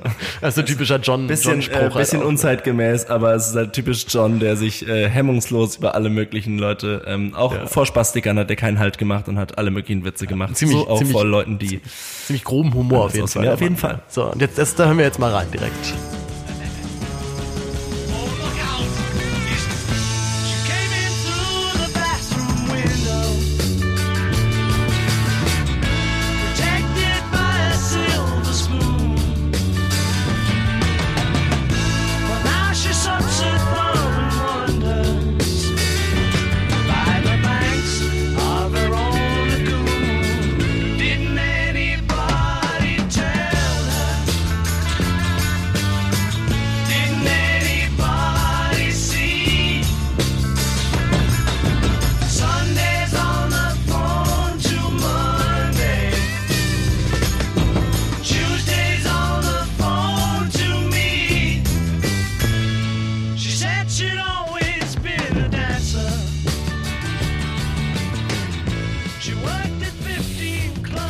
Es ist so ein, man, man kann, man könnte eigentlich bei dem Track nochmal gut so Beatles in a Nutshell spielen. So was, was sind für dich so typische Beatles-Elemente gerade in dieser, dieser Ja, Passage, dieser, die wir gehört also haben? am Ende jetzt, ne? Also am Ende der Beatles kristallisieren sich schon nochmal so andere Sachen raus. Also äh, gegen Ende der Beatles Karriere oder wie immer man sagen will. Ähm, der Beat mit dem Bass, also Ringos Art, die Hi-Hat und die Snare zu spielen. zum- Ich weiß nicht, hat diesen besonderen Groove, ähm, der von allen, glaube ich, auch bewundert wird und mit dem Bass zusammen, der auch diese Basslines spielt. Also Bass so wichtig, diese Basslines sind so wichtig. Also Paul McCartney, der eigentlich als Gitarrist angefangen hat bei den Beatles, ne? Und dann halt so, wer spielt Bass? Ja, keiner. Okay, Paul sagt, ich mach's. Und dann wird er der grandioseste Bassist mit den kreativsten Basslinien. Das sind für mich so entscheidende Faktoren. Und ähm, John Lennons treibende Akustikgitarre, die hier auch äh, vorkam jetzt bei dem Beispiel, ähm, weil sie einfach einen Rhythmus liefert, wo sich dann irgendwie George Harrison, der sich eigentlich die ganze Zeit so ein bisschen verändert mit seinem Solo-Gitarrenspiel, da gut auch irgendwie drauf, äh, also draufsetzen kann. Allerdings Solo-Gitarre oft auch von Paul McCartney eingespielt übrigens im Studio. Und ich glaube, das war auch nicht so leicht manchmal, weil es dann oft hieß, okay, ähm, lass es mal Paul spielen. Und ich glaube, das ist so eine, ja, Aber das war- Verhältnis George Harrison, Paul McCartney ist, glaube ich, ein kompliziertes. War, war Paul der bessere Gitarrist? generell? Ja, ich glaube ja? Ich glaube, das kann man ganz pauschal erstmal so sagen. Und das ist natürlich irgendwie hart, ne? Auf jeden Ja. Fall. Aber also grandios, die ganze B-Seite von Abbey Road. Übrigens, du hast vorhin gesagt, ähm, ähm, vorletzte Platte. Ich weiß, Schlaubenmeier mag keine, aber es ist Abbey Road ist die letzte Platte, auch wenn Let It Ja, Be später stimmt. veröffentlicht Ja. wurde. Ne? Aber es ist eigentlich wichtig, weil Abbey Road hat dieses, äh, hat auf der B-Seite, ne, also äh, das sind alles Alben, wo A und B-Seite na- natürlich da voll die Rolle spielen, weil es eben alles auf Vinyl gepresst äh, wurde und man hat sich gut überlegt, was macht man auf die erste Hälfte, was macht man auf die zweite. Heute im Playlist-Zeitalter natürlich völlig irrelevant. Ähm, Oder, oder wo man, kennst du noch Zeiten, wo man Kassetten umdrehen musste? Die musste man ja auch. Äh, ja, klar, natürlich. Und dann hat man, wenn die schon so durchgenudelt waren, hat Ja, man so ja, die andere Seite aber so mitgehört. Ja, schrecklich. ähm, und es werden ja wieder Kassetten produziert. Das ist ja das Absurde, ne? Naja. Äh, jedenfalls, ähm, was wollte ich sagen? Die zweite Hälfte von Abbey Road hat ja diesen Medley, also hat ja diese Medley-Idee. Ganz viele Songschnipsel, die nicht fertig geschrieben wurden, werden aneinandergereiht. Haben die Beatles auch schon früher mal gemacht, aber hier so in vollendeter Form. Ich glaube, Paul McCartney war da einer der Antreibenden, auch die gesagt haben, lass uns das mal so machen. Dann wurden ja so wirklich so Schnipsel aneinandergestellt. Und es endet dann mit The End. Deswegen, das letzte Album der Beatles endet mit dem Ende. Also da, da, da ist eigentlich sozusagen ein bisschen unpassend, dass danach noch Let It Be kommt, eine Platte, die vorher äh, aufgenommen wurde, aber erst nachher veröffentlicht. Ne? Also The End ist der Schlusspunkt, der Höhepunkt und damit haben sie sich sozusagen im Universum verewigt und dann ciao, so, das war's. Also ein besseres, besseres Denkmal kann man sich musikalisch eigentlich Voll, nicht also The setzen, End, ne? genau, wäre auch ein gutes Outro für diesen Podcast, keine Ahnung, können wir überlegen. Ja, nee, genau. Auch, weil, auch sehr schön, weil, Idee, weil, die drei, Notiz. weil die drei Gitarristen, John, also Pa- Paul als Gitarrist eben auch und George, spielen alle drei halt Solo-Gitarre und liefern sich so ein nices Solo-Gitarren-Battle als, als die drei Gitarristen so. Paul, aber was sind denn für dich so äh, charakteristische Merkmale von den Beatles? Mm, Tatsächlich vorwiegend diese Stimmen. Also dieses, dieses in Herzen singen ist für mich ein ganz typisches Beatles-Element, was natürlich sehr viele Bands angewendet haben und äh, schwierig wird, das jetzt direkt auf die Beatles zu münzen. Aber ich weiß noch, es gibt ja den, ähm, den können wir, glaube ich, ich weiß nicht, ob wir den vielleicht auch noch anspielen, vielleicht auch einfach nur verlinken. Aber es gab ja Anfang der 90er, glaube ich, war das nochmal so ein Revival. Also die Beatles gehen nochmal ins Studio und nehmen eine Platte auf. John Lennon ist natürlich schon, äh, schon seit über zehn Jahren tot. Aber Yoko Ono, seine von ähm, vielen Beatles-Fans ja doch sehr verhasste Frau, Zu Unrecht zu übrigens, finde Unrecht, zu Unrecht, ähm, hat noch alte Tonbandgeräte gefunden mit Aufnahmen von John, die er nicht mehr vervollständigt hat, beziehungsweise nicht mehr aufnehmen konnte. Und ein Song, heißt davon schon zum Beispiel Free as a Bird. Und der andere ist Real Love. Real Love, genau, das war der zweite. Und die Beatles haben sich dann nochmal getroffen und aus diesen alten Tonbandaufnahmen nochmal no, noch mal neu, also die nochmal richtig aufgenommen. Und da bin ich allerdings raus. Ich glaube, also da, also das Magst klingt die nicht nicht? mehr. Doch, die sind schön, aber ich, ich finde, das klingt nicht nach Beatles. Also das Echt? klingt nach Solo-Projekt von, äh, von Ringo, George und Paul. Die Stimmen, aber darauf willst du hinaus. Ja, also, Stimmen. also bei, bei mir, also ich habe den, hab den, hab das, das Beatles-Gefühl wieder gehabt, als er dann im letzten Refrain wieder diese typischen Beatles-Chöre einsetzen. das stimmt, Und, die Chöre äh, ja. Da dachte ich wieder, okay, das sind wirklich die Beatles. Und man, man hört vor allem auch so schön raus, so den Part, den John geschrieben hat und dann den Part, den Paul McCartney am Klavier geschrieben hat. Dieses dim, dim, dim, dim, diese, diese schweren, tiefen Quarten, die er ja dann immer gerne, äh, Quinten, die er dann gerne mal im, äh, auf, auf, der, auf, auf dem, auf dem, ähm, auf dem tieferen Teil des Klaviers spielt. Also das, das ist für mich so ein typischer, typisches Beatles, Beatles Soundgefühl, was vielleicht, vielleicht Queen auch dann auch so, sag mal, perfektioniert haben mit diesen Chören und mehrmals, mehrmals raufgesungen, damit es halt, damit es nochmal besonders fett klingt. Aber das ist so mein, ähm, so mein Beatles Signature Move, würde ich jetzt mal so sagen, ja. Ja. Gut, ähm, wollen wir noch, ähm, wollen wir noch was spielen? Was, was hast du denn noch so? Also ich habe jetzt noch äh, Referenzen zu Bands, die sich ganz deutlich auf die Beatles beziehen. Mhm. Auch wenn wir sagen, eigentlich bezieht sich jede Band in irgendeiner Form auf die Beatles. Ne? Also Ja. Nirvana, Kurt Cobain sagt auch, sein größtes Vorbild waren die Beatles. Aber da hört man es vielleicht nicht so direkt, muss ich sagen, ähm, auch wenn es vielleicht stimmt. Ähm, aber ich habe hier eine Band, äh, die auch nicht so bekannt ist und die heißen Divine Comedy. Und Divine Comedy haben einen Song geschrieben, der heißt äh, Bad Ambassador. Das ist mehr oder weniger ein Songwriter, der da alles macht. Und ähm, äh, diese Band ist recht unbekannt, aber man hört, äh, finde ich, sehr, sehr stark äh, den Beatles Einfluss. Die Texte sind sehr grandios. Es gibt besonders ein Album, was ich wirklich an der Stelle auch gerne empfehlen würde. Dieses Album heißt Regeneration. Und ähm, da hören wir jetzt mal rein in den Song Bad Ambassador. Und Paul, ich bin gespannt, was du sagst. ich auch. Ja.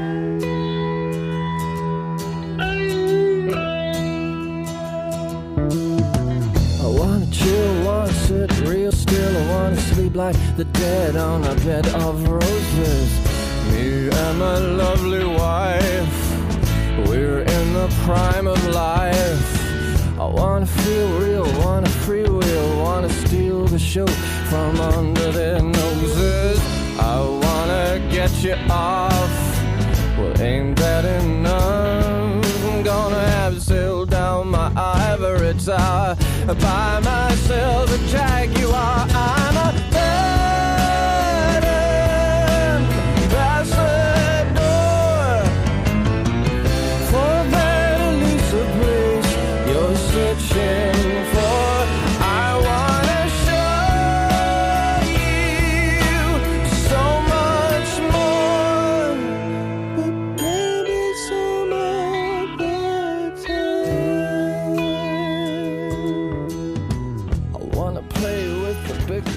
weiß- Comedy. Ich weiß auf jeden Fall, was du meinst, ja. Also die, die Bezüge sind sehr offensichtlich.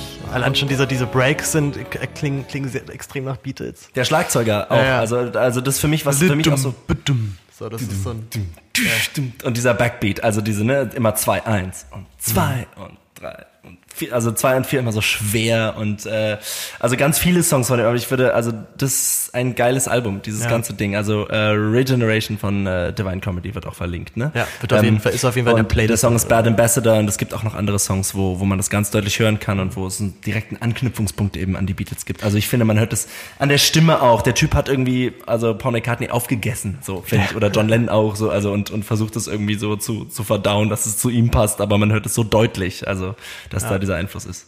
ja. Super, dann äh, spiele ich jetzt, glaube ich, einfach noch Yes.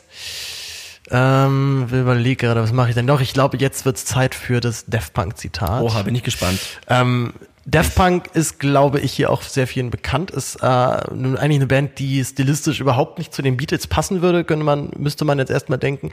Äh, ich bin, ich nehme es auch direkt vorweg. Der Song ist keine, also er, er enthält jetzt eine, ein kleines Zitat, eine Anspielung an einen Beatles-Track. Du wirst auf jeden Fall auch sofort wissen, äh, welcher, welcher gemeint ist. Ähm, Daft Punk, ähm, sage ich auch noch kurz was, ist, eine, ist ein Duo, also eigentlich eher ein Produzenten, äh, DJ-Duo muss man dazu, muss man dann sagen die äh, auch eher aus der aus der französischen Pariser Techno-Szene äh, ursprünglich mal kamen. Die erste Platte ist auch noch echt eine stabile Techno-Platte. Es gibt also sind auch viele Tracks drauf, die du heute auch noch laufen lassen kannst, die auch äh, immer noch viel gespielt werden und sich dann aber sehr schnell auch weiterentwickelt haben. Ähm, eine Band, die ich auch oder eine Gruppe, die ich auch extrem feier und sehr mag, wo ich auch Meinung bin, da könnte man auch definitiv ähm, die entweder als eigenen Podcast oder zumindest eben häufiger nochmal erwähnen. Denn ähm, es ist auch eine dieser Truppen, die sich sehr früh schon gesagt haben, okay, wir haben keine Lust, immer nur dasselbe zu machen. Ähm, wir sind jetzt einen eigenen, äh, wir, machen, wir gehen jetzt unseren Weg und wenn wir darauf Lust haben, so eine Musik auszuprobieren, dann machen wir sie auch einfach. Äh, schon auf der zweiten Platte, auf der Discovery, ist auch schon deutlicher Bruch zu hören. Es ist sehr viel na, mainstreamiger, radiofreundlicher. Hier einer der größten Hits mit One More Time ist ja zum Beispiel auch da drauf, ist direkt der Opener. Ja. Und jetzt gibt es einen Song, der nennt sich Digital Love. Wir hören da mal kurz rein und ähm, dann äh, bin ich gespannt, ob du das Zitat auch direkt als solches erkennst und auch als solches ansiehst.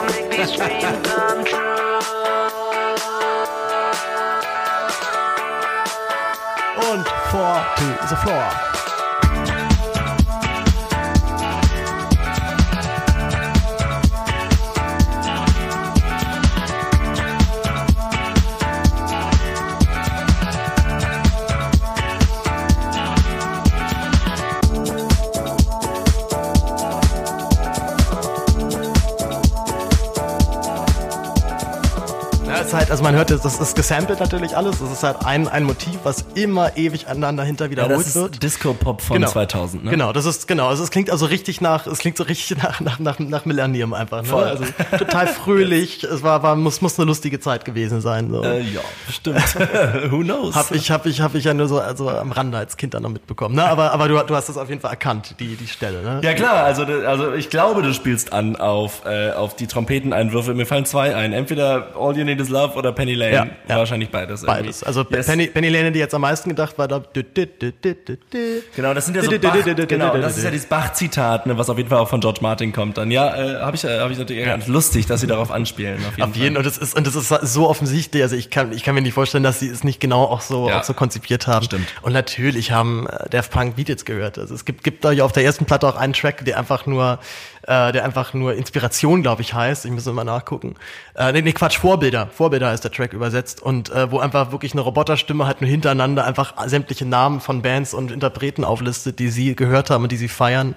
Äh, Beach Boys kommen dann zum Beispiel auch dran vor. Äh, Wilson, wie, wie, heißt da mal der, das Genie? Brian Wilson. Brian, Brian Wilson ist dann zum Beispiel auch halt dann da drin. Also man merkt, dass die auf sehr viel sich auch mit, mit 60s Musik äh, beschäftigt haben. Ja, das war, das war das kleine musikalische Zitat an, an der Nice. Stelle. Aber schön. natürlich ähm, ist Daft Punk einfach schon stilistisch zu weit weg, als dass man eine direkte Parallele zu den Beatles ziehen kann, ja, okay, ja. würde ich jetzt mal so sagen. Gut, du hast, was hast du noch so? Ja, ich habe noch was und zwar habe ich hier noch äh, eine Band, die heißt Kula Shaker. Kula Shaker, auch eine relativ unbekannte Band, glaube ich. Also K-U-L-A und dann Shaker. Mit einprägsamen Namen Ähm, auf jeden Fall. Wir haben über ein Thema bei den Beatles nämlich noch nicht gesprochen und das ist der Einfluss aus Indien.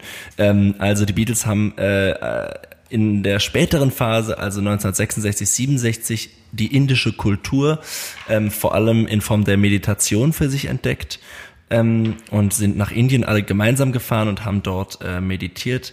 Ähm, und äh, mit Maharishi Yogi vor allem, das war so ihr, ihr Guru, der ihm, äh, ihnen das Meditieren sozusagen beigebracht hat und sie haben dann auch propagiert, dass äh, das ein guter Drogenersatz ist. Das ist die- eine Zeit, wo die Beatles äh, auch sogar schon LSD ausprobiert haben ähm, und danach gesagt haben, nach dieser Erfahrung mit der Meditation, das ist etwas, was die Drogen absolut ersetzen kann, dass dann John Lennon äh, fünf, sechs, sieben, acht Jahre später wieder heroinabhängig wird, passt nicht so richtig dazu. Echt, der, der, der, Ja, äh, ja, get- das, ja, ja. gedrückt später. Also wenn du, wenn du so die letzten äh, existierenden Fotos von John Lennon anschaust, dann ist dieses Gesicht einfach, also ausgemergelt, völlig anders. Der 40-jährige John Lennon sieht echt nochmal ganz schön viel abgerockter aus als der 30-jährige.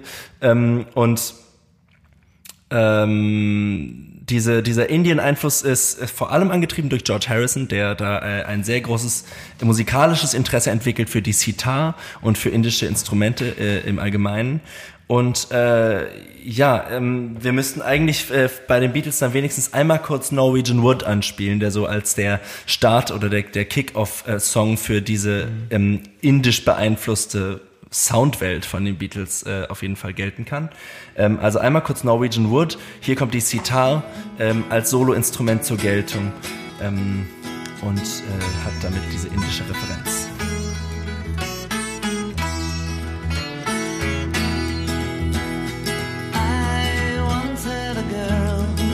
I should say she once had me. She's shown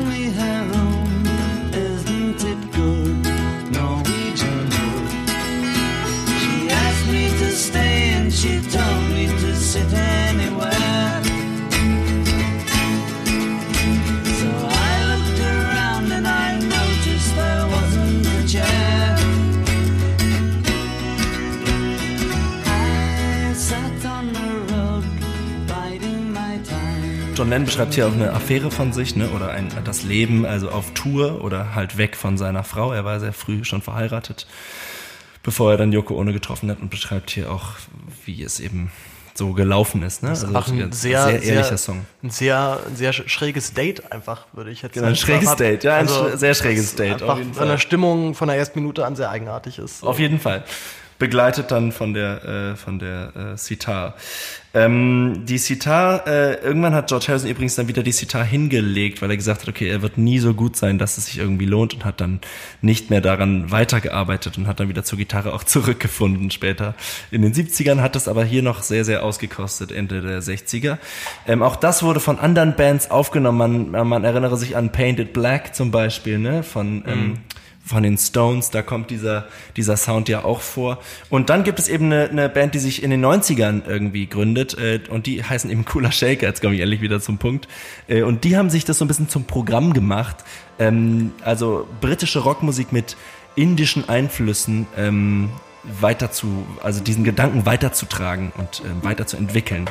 Und da hören wir jetzt mal in einen Song rein.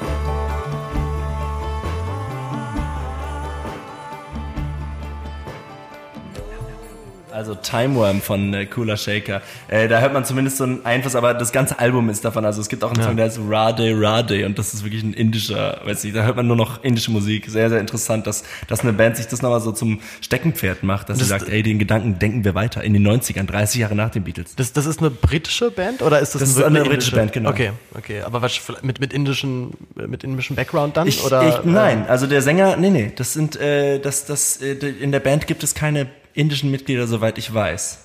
Aber halt auch eine Indie-Rock-Band, die nicht wirklich, also ne, die hat nicht die große Weltkarriere gemacht. Indie-Rock passt natürlich hier nochmal wunderbar. Indien. Ich habe ich hab aber wirklich früher so mit 16, 17 gedacht, also In- Indie-Rock wäre einfach eine Abkürzung für irgendwie indisch inspirierte Musik. Aber ich dachte aber auch mit 12 Hip-Hop wäre einfach Musik, wo man gut zu hüpfen kann. Also ich, da, ich wusste nicht, dass das dasselbe wie, wie Rap ist. Also ist äh, eigentlich ein, ein, ist vielleicht ganz gut, dass ich, dass ich nicht, dass ich nicht professioneller Musiker geworden bin. Also jedenfalls, wer Cooler Shaker mal äh, verfolgen will, es gibt ein, äh, also dieses Album, von dem ich gerade gesprochen habe, von 1999 ist das und das heißt Peasants, Pigs and Astronauts.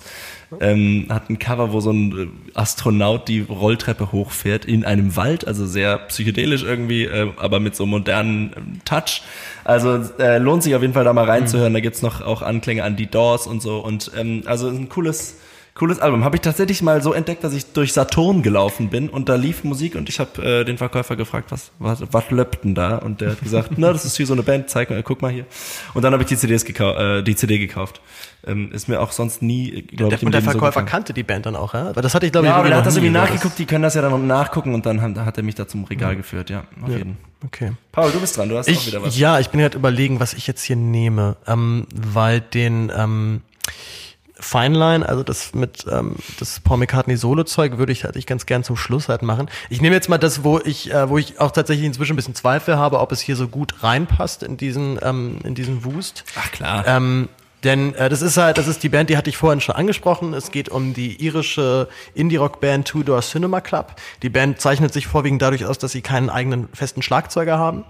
Ähm, und das dann Programmieren, so auf den ersten EPs klingen die Schlagzeuge auch noch gewollt äh, synthetisch. Also man wollte, glaube ich, keinen keinen natürlichen Schlagzeugsound da drin haben. Die äh, live allerdings sind sie da mit Drummer unterwegs. Ich habe die einmal live gesehen, ich glaube im Astra und war echt ein geiles Konzert übrigens so rückblickend. Ich glaube, ich hatte war irgendwie so kurz nach meinem Geburtstag auch noch, also war echt war echt schön. Und da hatten sie halt dann irgend so ein irgend so ein Tier, was das halt einfach dann tighter ein, einkloppt als der als der Drumcomputer selber. Ähm, die Band ist äh, so medium bekannt, ist auch eine so von den Bands, wo ich sagen würde, die erste Platte war somit die beste. Dann kam die zweite, die äh, zwar sehr viel besser produziert war, aber nicht so, also ich hatte nicht das Gefühl, da ist, da ist so eine Weiterentwicklung irgendwie am Start gewesen. Und die dritte Platte hatte ich nur einmal irgendwie zwei Songs reingehört und fand die ganz furchtbar und habe sie direkt wieder äh, zu den Akten gelegt. Ähm, und wie gesagt, es ist sehr schwierig, jetzt hier einen Vergleich zu ziehen nach dem Motto, da haben sie sich aber direkt von den Beatles inspiriert. Also man, ich finde, die Stimmfarbe klingt sehr nach, nach McCartney.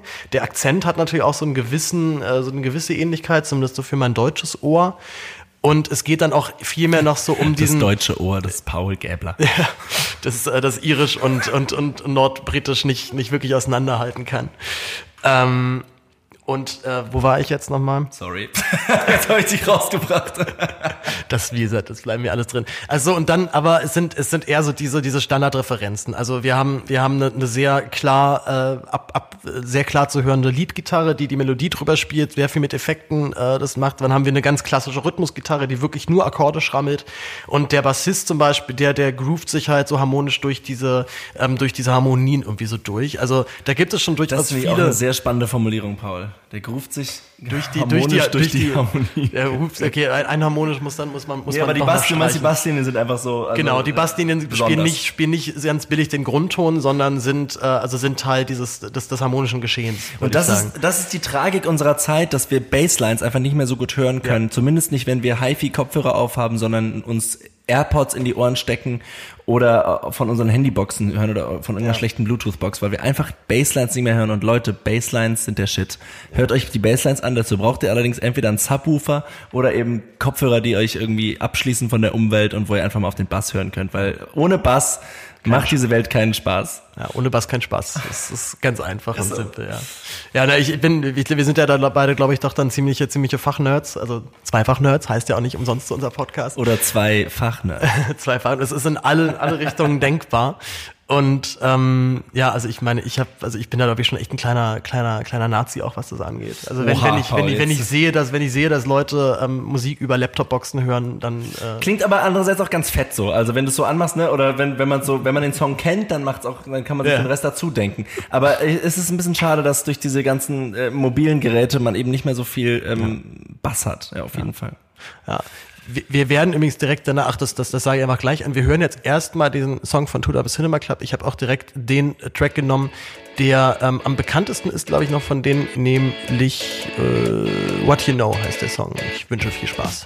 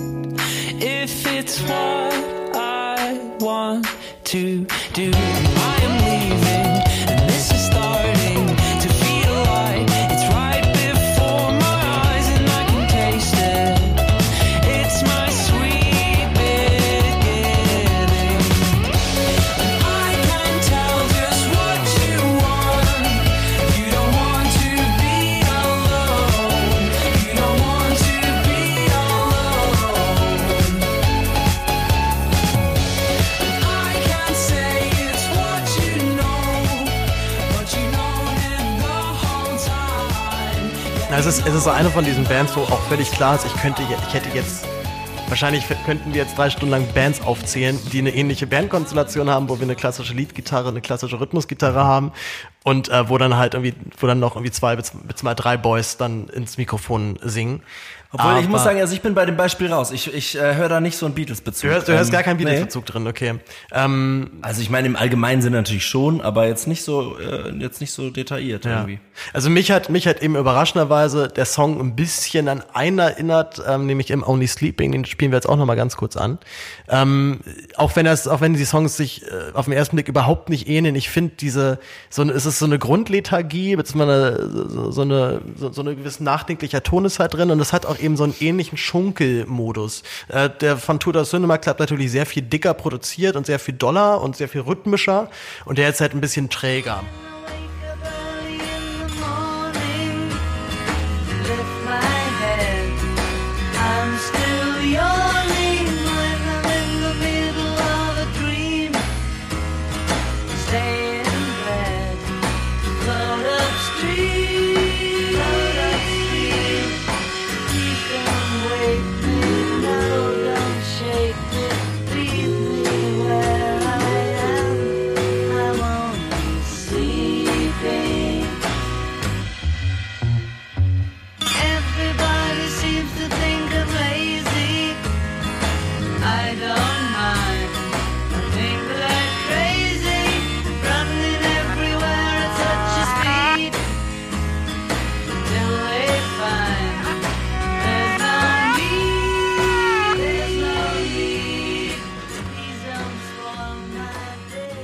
Ja, ne, also da dieser dieser dieser dieses die, diese Lethargie, die die finde ich ist da ist der sehr ähnlich. Also es ist eher so ein Stimmungsding.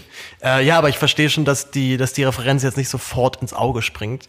Ich habe auch gestern lange äh, lange noch mal durch die Diskografie von Tudor Cinema Club durch durchgeskippt, um halt einen Song zu finden, wo die Referenz am deutlichsten wäre, aber es gab nicht so wirklich einen. Es war vielmehr dieser Aber es der reicht, Sound es einfach, reicht ja, dass ne? es dich auch erinnert. Ne? Und Ja, der ja. Gesangs, der Gesangssound ist, ist wahrscheinlich auch das, was dich da auch ähm, Ja. ne, erinnert. So, also weil die, weil die Stimme auch so diese nasale Höhe von John Lennon hat, wie wir es Mhm. jetzt gerade bei I'm Only Sleeping auch gehört haben. Ne? Ja, und, und dann halt eben so, so klassische Studioeffekte. Also die, die Stimme wird an ein paar Stellen gedoppelt, also man nimmt sie doppelt auf, damit es einen, einen anderen Sound hat. Man hört bei Tutor Cinema Club allerdings auch sehr deutlich, finde ich, dass da ordentlich Autotune und Melodyne auf der Stimme drauf ist. Also die, die Stimmen klingen einfach zu glatt.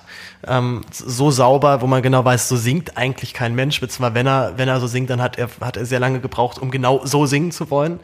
Ähm, und das fällt ja auch bei I'm Only Sleeping auf. Ne? Also wenn man die erste, die ersten, sozusagen die erste Phrase ist einstimmig und dann ist die zweite Phrase ist dann zweistimmig, beziehungsweise nicht, nicht zweistimmig, dass es unterschiedliche Töne wären, sondern dass man die Stimme doppelt aufgenommen hat. Also so ein ganz, äh, inzwischen ein völlig, ja, der, der, der normalste Studio-Effekt, glaube ich, den man sich so vorstellen kann, aber von den Beatles halt eben dann nochmal zur Perfektion getrieben, auf jeden Fall. Ja. Ein Beispiel, was wir jetzt noch hören können, ist von den Raconteurs, auch eine Band von heute, die auch heute in Berlin zufällig live spielen. Ich gehe auch hin. Ähm, und die haben seit äh, zehn Jahren eigentlich nichts mehr gemacht, aber haben jetzt gerade wieder einen neuen Shit am Start. Und äh, da gibt es einen Song von 2006, der heißt Intimate Secretary. Und da hört man ganz deutlichen Beatles-Einfluss vom Beat, von den treibenden Akustikgitarren und auch vom mehrstimmigen Gesang. Da hören wir einmal kurz rein, um die Reihe fortzuführen, welche Band klingt eigentlich heute noch so wie die Beatles. Wer, wer, noch, noch ganz kurz zu den Raconteurs. Wer, wer, wer genau. spielt da so? Wer, wer kennt man? Ja, Jack? White, Jack White. Jack. White den kennen halt, wir. ja. Brandon Benson, nicht so bekannt. Es ist ein Songwriter, der auch schon ein paar Soloalben gemacht hat, aber Jack White ist auf jeden Fall der bekanntere wahrscheinlich. Seven Nation Army kennen wir alle und äh, Jack White ist unser, äh, unser Held, der bei jedem harte, Fußballspiel harte Rocksau. angespielt wird. Genau, Intimate Secretary jetzt von den Raconteurs, die Band von Jack White und Brandon Benson und noch zwei anderen Kollegen. Die keiner kennt.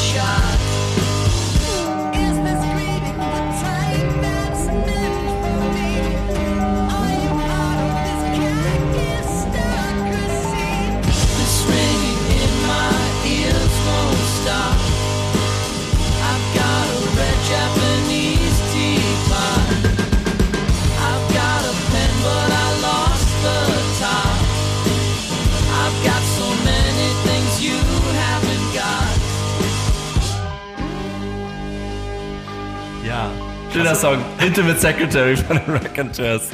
Wir sind auf jeden Fall jetzt hier schon auch so ein bisschen am, äh, also ich bin auch schon am äh, irgendwas rumklicken hier. Okay. Ja, ähm, ja, wir hatten, wir hatten gerade kurzen, ku- kurzen, kurzen Stressmoment, als wir dachten, wir hätten die komplette Aufnahme gelöscht, aber es war zum Glück doch nicht so. Haben wir aber nicht. Also die Raconteurs äh, haben hier auch den, den Synthesizer, der natürlich für die Beatles auch sehr wichtig wird irgendwann. Da können wir jetzt nicht so genau drauf eingehen, aber äh, äh, in den späten 60ern haben die Beatles auf jeden Fall auch äh, schränkeweise Moog-Synthesizer ins Studio geschleppt, um dann zum Beispiel eine Posaune nachzustellen oder andere. Aber sie waren ja auch noch schränkeweise groß, die Moves. Genau, damals, und die, ne? genau, Also- auf jeden Fall, die können sie heute auch noch sein, aber heute hat man das natürlich auch schon äh, äh, extrem viel kompakter äh, hergestellt.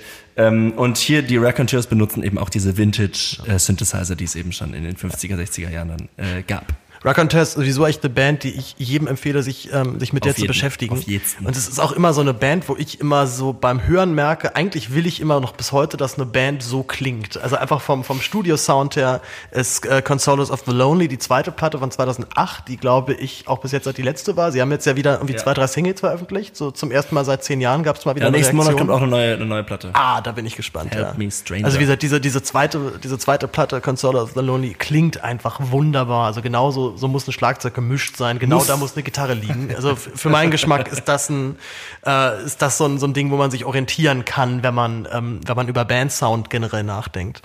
So, ich schaue jetzt mal selber noch, was ich noch hier so habe. Ich habe, glaube ich, auch nur noch einen einzigen Clip und zwar äh, Fine Line von Aber, Paul willst- McCartney himself. Sorry, willst du damit schon abschließen eigentlich? Nee, eigentlich nicht, weil du, du hast, glaube ich, noch was, dann würden wir das noch nehmen. Weil Fine Line ähm, ist, ist tatsächlich ganz schön, weil man da, es ist wie gesagt von Paul McCartney selber, es ist so gesehen schon irgendwo Beatles, aber ähm, man hört ganz gut, was, äh, was Paul McCartney für die Beatles bedeutet hat, aber auch man hört wiederum auch sehr gut, was halt fehlt. Also welche, welche Parts dabei, ähm, dabei dann doch zu kurz kommen oder, oder kürzer treten müssen, ja.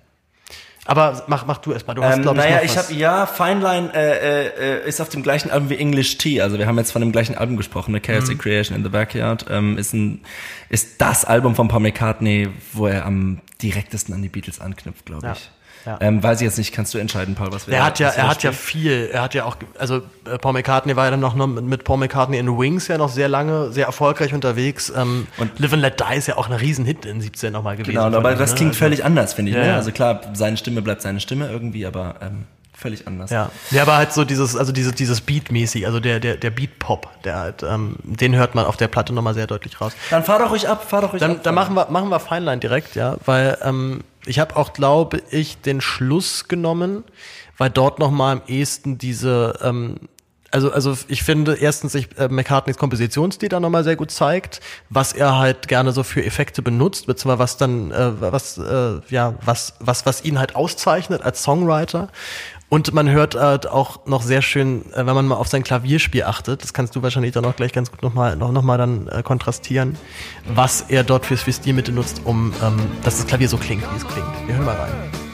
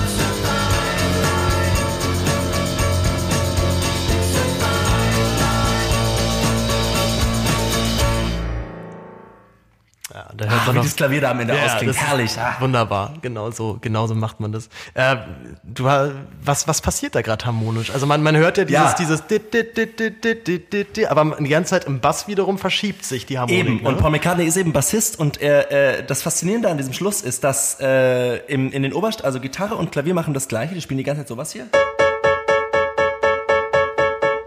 Und nur durch das Verändern der Basstöne ändert sich die ganze Harmonie. Warte mal. Und jetzt der Bass verschiebt sich nach oben. Und damit haben wir eigentlich so, also von Fis-Moll, dann auf einmal A-Dur mit Septim im Bass. Oh, jetzt kommen die Fachbegriffe, shit. nee, das, ähm, Und dann aber auch F-übermäßig und diese ganzen Akkorde, äh, obwohl die ganze Zeit A und Cis oben liegen, durch die Veränderung der Basstöne ändert sich die ganze Zeit die Harmonie. Ja. Also es bleibt total abwechslungsreich, eben wegen dem Bass. Also Ja. aufgrund von den unter unterschiedlichen Basstönen. Dieses, das, also dieses, dieses Modell von einer, von einer Oberstimme, die gleich bleibt und der Bass, der sich verschiebt, das, das kann man wahrscheinlich 50.000 Beispiele jetzt halt irgendwie finden. Ja, aber ich Millionen. würde, also ich würde jetzt aber auch, also es ist eigentlich auch immer noch ein ganz klassisches Stilmittel von, von, von Pop bis heute, auch von, auch von elektronischem Pop, dass du halt einen Synthesizer hast, der oben, äh, oben halt richtig ordentlich abfeiert. Und zwar immer das Gleiche. Genau, immer dasselbe, dann auch alles geloopt und unten verschiebt sich, äh, verschiebt sich die Harmonik einfach nur dadurch, dass, dass die Basstöne sich ändern. Und, und wie die Basstöne sich ändern, also daran kann man auch gut festmachen, wie clever Musik eben auch generell gemacht Mhm. ist, ne? Oder wann Musik langweilig wird. Musik wird weniger langweilig, wenn der Bass irgendwie was Interessantes macht. Ja. Ja, und zum Schluss, also es ist wirklich erst im Schlussakkord äh, löst es sich so schön in die. Nach in A-Dur auch. ja, Genau. Auf einmal, auf einmal ist alles sauber wieder. Und, äh, äh, und dann ist natürlich äh, noch ein Einfluss für das Klavier, halt dieses äh, Durchachteln, was dann am Ende auch kommt. Und da, ich meine, wir haben überhaupt nicht über die, über die Einflüsse für die Beatles gesprochen, sondern nur wie die Beatles andere beeinflussen. Ne? Aber dann sind wir natürlich in den 50er Jahren, wo wir Jerry Lee Lewis haben als Rock, äh, Rock'n'Roll-Pianisten, der irgendwie die ganze Zeit... Also, oder Little Richard genauso als King natürlich, ne? Also dieses Durchachteln, äh, was dann wirklich eben da, äh, äh, ja, dieses Klavier, wo man ein, ein sehr lockeres Handgelenk braucht, damit man da nicht irgendwie eine Sehenscheinentzündung von kriegt, äh, wo man einfach das Klavier als Schlagzeug benutzt. Also das ist auch wichtig, wenn wir bei den Beatles über den Backbeat sprechen, mit diesem, also wo ich vorhin gesagt habe, zwei und vier sind schwer. Dazu ist wichtig, dass wir irgendwie dass wir ähm, Achtel haben, die das Ganze irgendwie ähm, rhythmisch noch auf, auflockern. Ne? Und das macht Paul McCartney hier die ganze Zeit bei Fine Line, die ganze Zeit, die jam, bam, bam, bam, bam, bam, bam, geht das Klavier in Achteln durch. Also, und, und da, da kann, kann ich auch gut anknüpfen gleich übrigens. Ja, perfekt, Beispiel. perfekt. Dann, dann, dann mach direkt weiter. Du bist Nice. kurz schön in Fahrt. Kommen wir zu einem Song, äh, wo ein Instrument, was völlig ungewöhnlich ist für Rockmusik, äh, vorkommt, und zwar die Blockflöte. Paul McCartney ist ein großer Liebhaber von der Blockflöte und es kommt immer wieder in Songs vor. Äh, ein berühmter Song ist zum Beispiel The Fool on the Hill von den Beatles, äh, wo dieses Instrument sehr prominent eingesetzt wird. Und das ist vielleicht nicht ein Instrument, wo man sofort denkt, Blockflöte, ähm, Das ist Rock'n'Roll auf jeden Fall. genau. Äh, trotzdem kommt es immer wieder vor und es macht echt Spaß, irgendwie da ähm, das zu verfolgen. Wir haben auf jeden Fall auch noch zwei, drei andere Beispiele dafür. Ähm, bevor wir zur Blockflöte kommen, gibt's noch kurz einen, ähm, ein Beispiel und zwar äh, für das Songwriting, äh, was bei den Beatles einfach oft äh, ein Alleinstellungsmerkmal hat und zwar in einem ganz bestimmten Aspekt und zwar wie lang die Phrasen sind. Also bei The Fool on the Hill, ähm, da haben wir nämlich ähm, eine Melodie, die sich immer weiter vergrößert. Also im Gesang ist es erst Day after Day, alone on a hill. The man with the foolish grin is keeping perfectly still. Und äh, äh, also am Ende, also das heißt am Ende, äh, am Ende von dem Beispiel, was ich jetzt gerade gegeben habe, ist, ähm, haben wir eine längere Phrase. Die Phrasen werden immer länger. Ähm, bei heutiger Popmusik ist es eher anders. Da, wird, da werden eher gleiche äh, Phrasen gleichgeschaltet. Da gibt es natürlich Ausnahmen. Aber wenn wir zum Beispiel jetzt einen aktuelleren Song aus unserer Sendung nehmen, dann ist es, kann man Sendung sagen bei Podcasts? Sagt man Sendung? Ja, das sagt man ist, ja. glaube ich, okay. genau der, der Terminus. Okay, gut. ähm, also wir haben vorhin 42 von Coldplay gehört und da haben wir Those who are dead are not dead, they're just living in my head. Oh, und dann nochmal das gleiche sozusagen von der Dauer. And since I fell for that spell, I am living there as well. Ne, also das gleiche nochmal. genau. ähm, und das ist eben der, also äh, der Unterschied zu, zu einigen Songs eben von den Beatles, wo mir immer wieder auffällt, hey, da gibt es keine Entsprechung, sondern die Melodie entwickelt sich. Und das finde ich einen spannenden äh, Ansatz für Songwriting auch. Ne? Wir haben Giving me a million reasons to let me go. Ich meine, super Song. Aber jede Phrase, oh, falscher Akkord, ne? aber jede Phrase ist gleich lang. Und das ist irgendwie ähm, interessant, ähm, dass wir hier ähm, bei, bei den Beatles immer wieder feststellen, hey, wir haben unterschiedliche, unterschiedliche Phrasen. Äh, Punkt ist, glaube ich, klar. Ja, ja, es ist, ähm, das sind so Momente, wo ich dann doch das Gefühl habe, da war auf jeden Fall George Martin halt dann mal deren, deren, deren Mentor und äh, auch so ein bisschen Ersatzpapa ja auch, ne? Also Kann gut sein, dass er, er war natürlich sozusagen die, äh, die Grundlage, also klassisch, also aus klassischer Sicht dafür zu sorgen, dass die Musik abwechslungsreich ist. Ja, Und ich meine, und das waren ja auch jetzt kein, das waren ja nicht Jungs aus der Bilder, aus, aus der Bürgerschicht. Das waren ja wirklich einfache Boys aus von der von, von der Straße, könnte man fast sagen. Naja, Ähm, also der, der, der hatten von Paul McCartney, die haben, glaube ich, ne, also das merkt man auch so bei When I'm 64 oder so, da merkt man, okay, es gibt also so an, an alte Jazzmusik aus den 30er, 40er Jahren. Das ist auch ein großer Einfluss. Mhm. Ja. Aber du hast recht, natürlich sind die nicht jetzt zu den Liverpool Philharmonics gegangen. So. Ja, ja. Oder Ja, ja. wahrscheinlich eher selten. Ja. Vielleicht, vielleicht, vielleicht auch noch zu der Zeit vielleicht nicht, nicht ganz so unüblich. Aber egal, wir wollten erstmal genau. noch, wir hatten wir jetzt erstmal noch äh, Full on the Hill. Hören wir uns das an, Hatten yes. wir, hatten wir gerade jetzt eigentlich schon von dir gehört, jetzt hören wir es nochmal von Richtig. Äh, einem gewissen Paul McCartney gesungen. Alone on a hill. The man with the foolish grin is keeping perfectly still. But nobody wants to know him. They can see that he's just a fool. And he never gives an answer, but the fool on the hill sees the sun going down, and the eyes in his head see the world spinning round.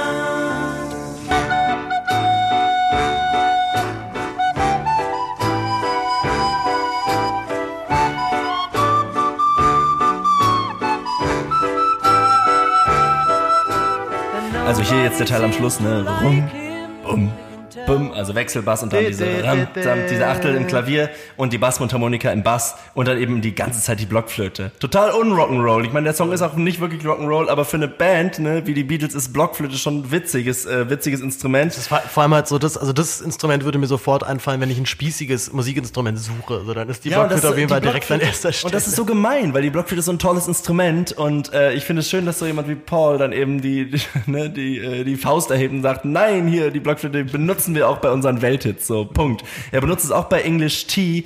Ähm, einmal kurz das Blockflöten-Solo von English Tea noch angespielt, das ist ein lustiger Song, auch von 2005, ähm, den er gemacht hat, auch mit Klavier, Streichquartett. Er redet darüber, ähm, dass man jetzt eine Tasse Tee trinkt äh, und dass man sich die Wiese dabei anguckt. Also er embrace dieses spießige äh, englische Leben, was wir alle als Klischee irgendwie kennen. Und dazu erklingt dann eben noch die Blockflöte.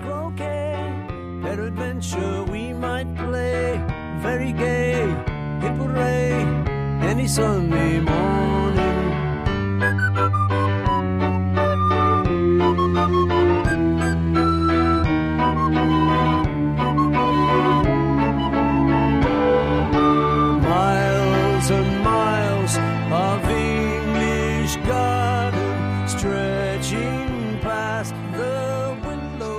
Der letzte Teil von meiner Blockflöten-Trilogie ist jetzt, äh, geht geht jetzt wieder zurück zu der Band Divine Comedy, über die wir vorhin schon gesprochen haben. Da gibt es nämlich einen Song, der heißt Perfect Love Song. Äh, natürlich ein provo provokanter Titel, ähm, aber besonders im Text kommt eben vor, ähm, also was er meint, was einen perfekten Love Song äh, ausmacht, nämlich welche musikalischen Elemente. Und die Beatles kommen natürlich da drin vor. Äh, die Blockflöte kommt zwar nicht im Text vor, aber man hört sie auch hier sehr deutlich. Perfect Love Song von Divine Comedy.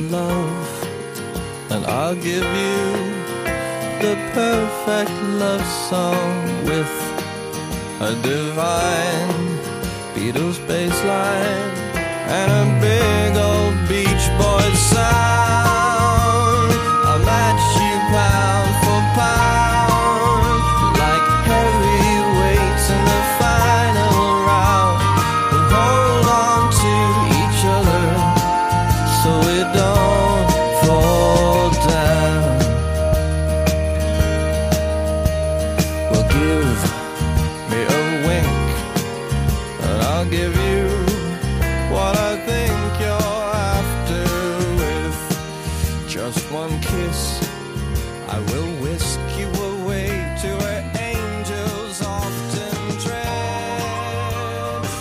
Viele textliche Zitate jetzt drin gewesen. Ne? Voll, ja, ja. Und, Das ist ja eine einzige, ein, eine einzige Anspielung. und am Ende kommt irgendwie noch äh, die Songzelle And we make love till we're half dead. Also es äh, endet dann auch im Bett, aber also diese, dieser Song, genau. Also was braucht man alles, um einen perfekten Love-Song zu schreiben? Und er erwähnt es zwar nicht, aber die Blockflöte kommt sehr deutlich und das ist natürlich eine Anspielung, ja.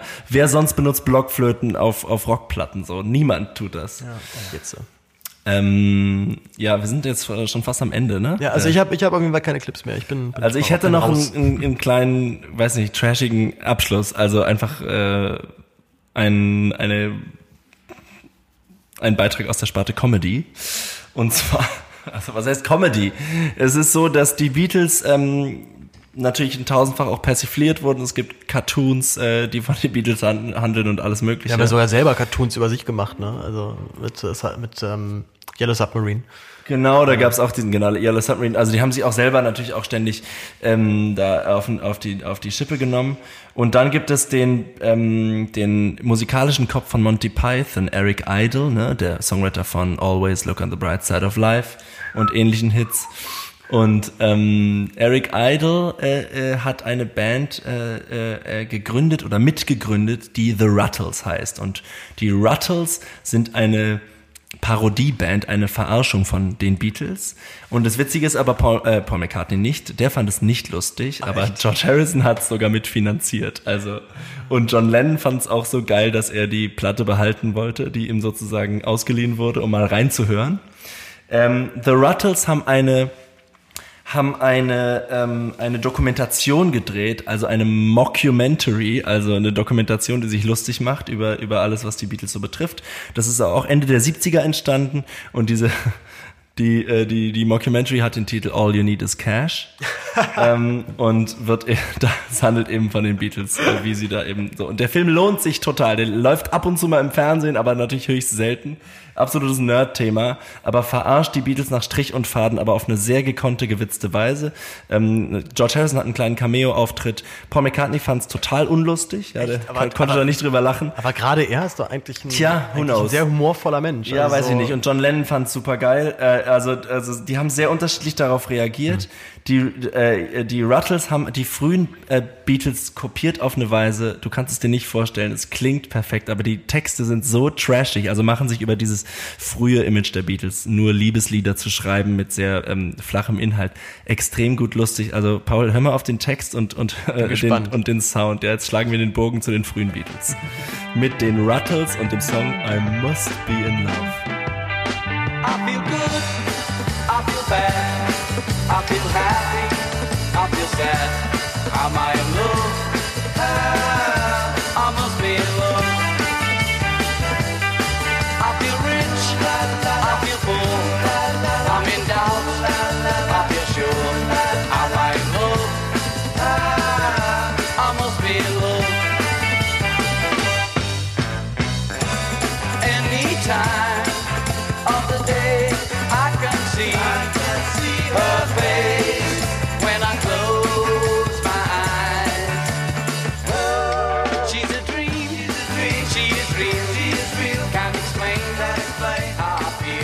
Ja, krass. Das ist natürlich.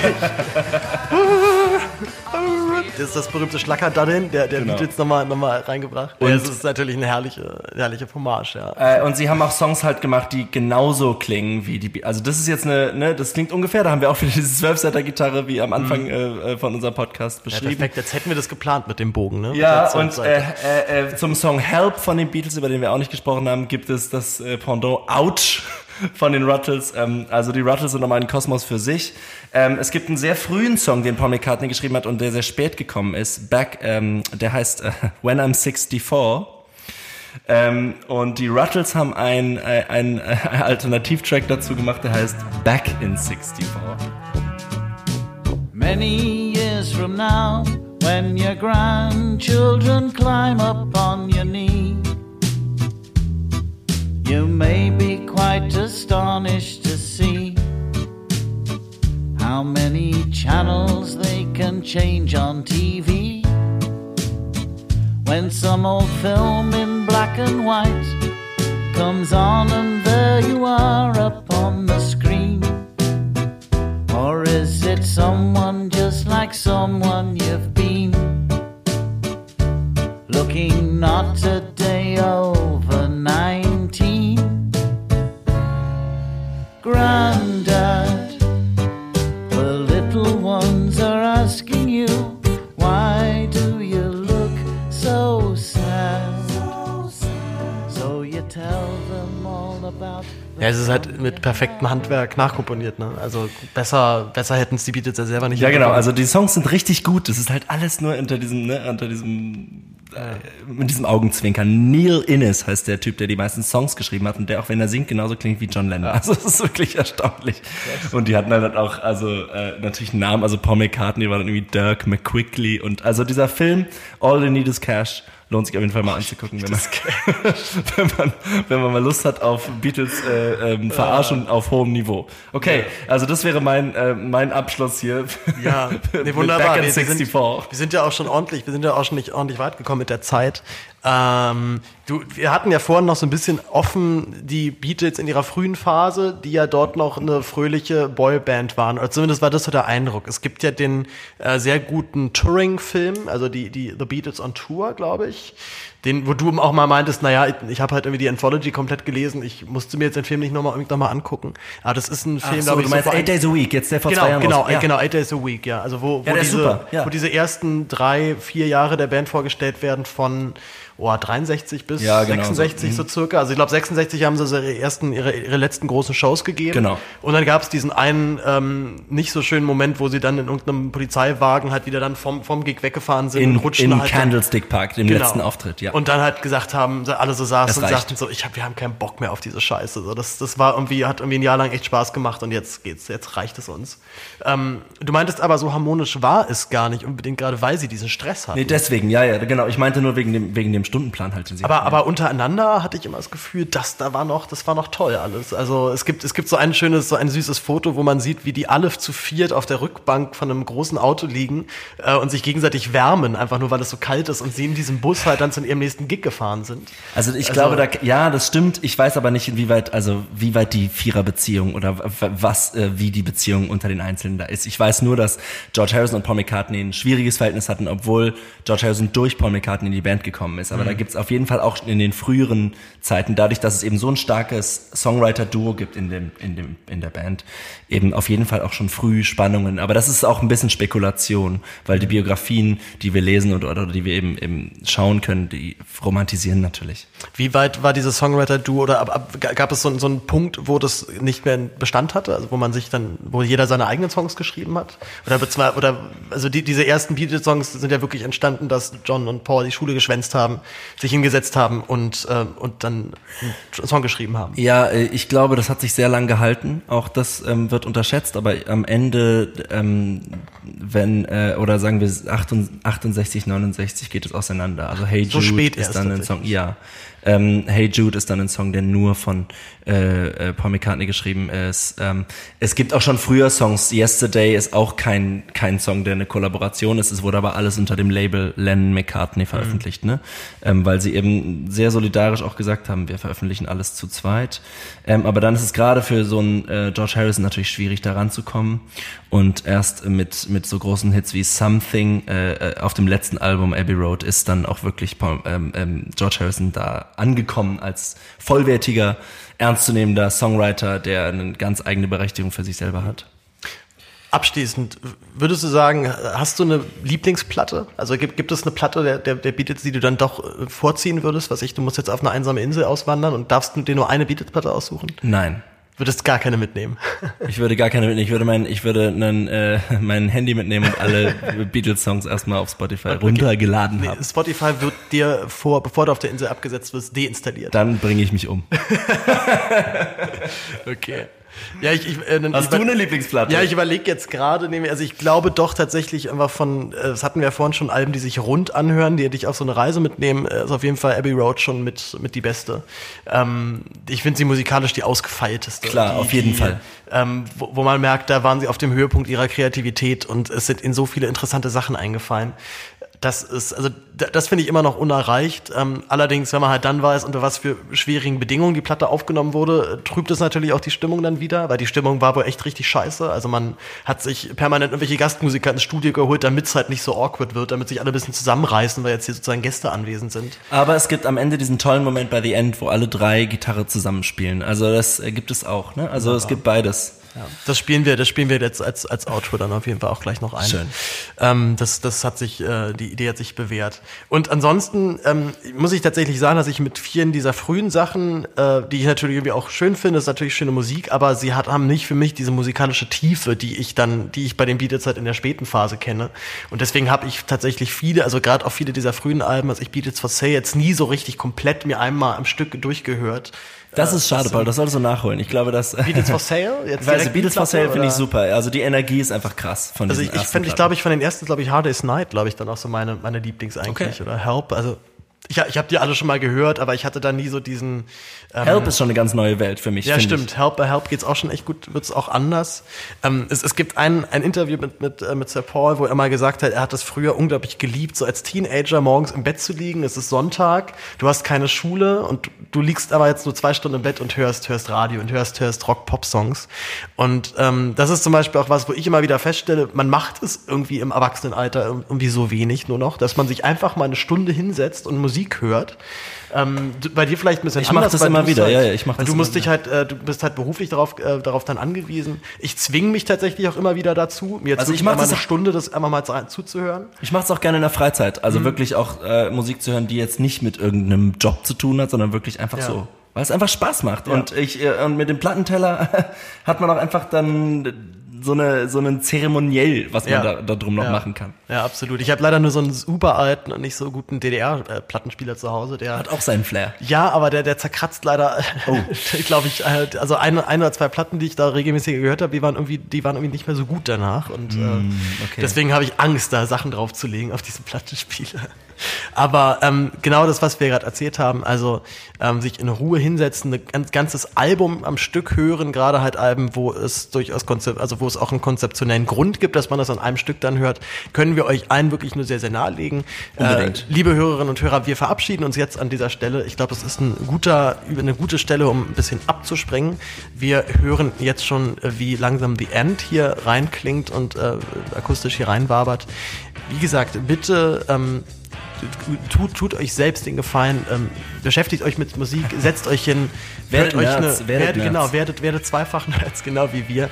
Ähm, nehmt euch die Zeit und genießt es, nur Musik zu hören. Es ist ein, mit einer der schönsten Dinge, glaube ich, die man als Mensch tun kann. Ähm, hört euch die Spotify-Playlist an zu dieser Folge, wo wir alle Songs dann nochmal geordnet, ähm, dann, wo ihr da alle Songs nochmal in der Reihenfolge, wie sie hier auftauchen, nochmal in, ganzer, in der Gänze hören könnt. Ich äh, würde sagen, wir verabschieden uns einfach an der Stelle. Yes. Ich bin Paul, ich äh, verabschiede mich. Und, ich bin Johannes. Und du verabschiedest dich auch. Ich verabschiede mich auch. Ciao. Wunderbar. Wir hören uns in der nächsten Folge wieder. Bleibt uns gewogen und bis bald. Tschüss. Ciao.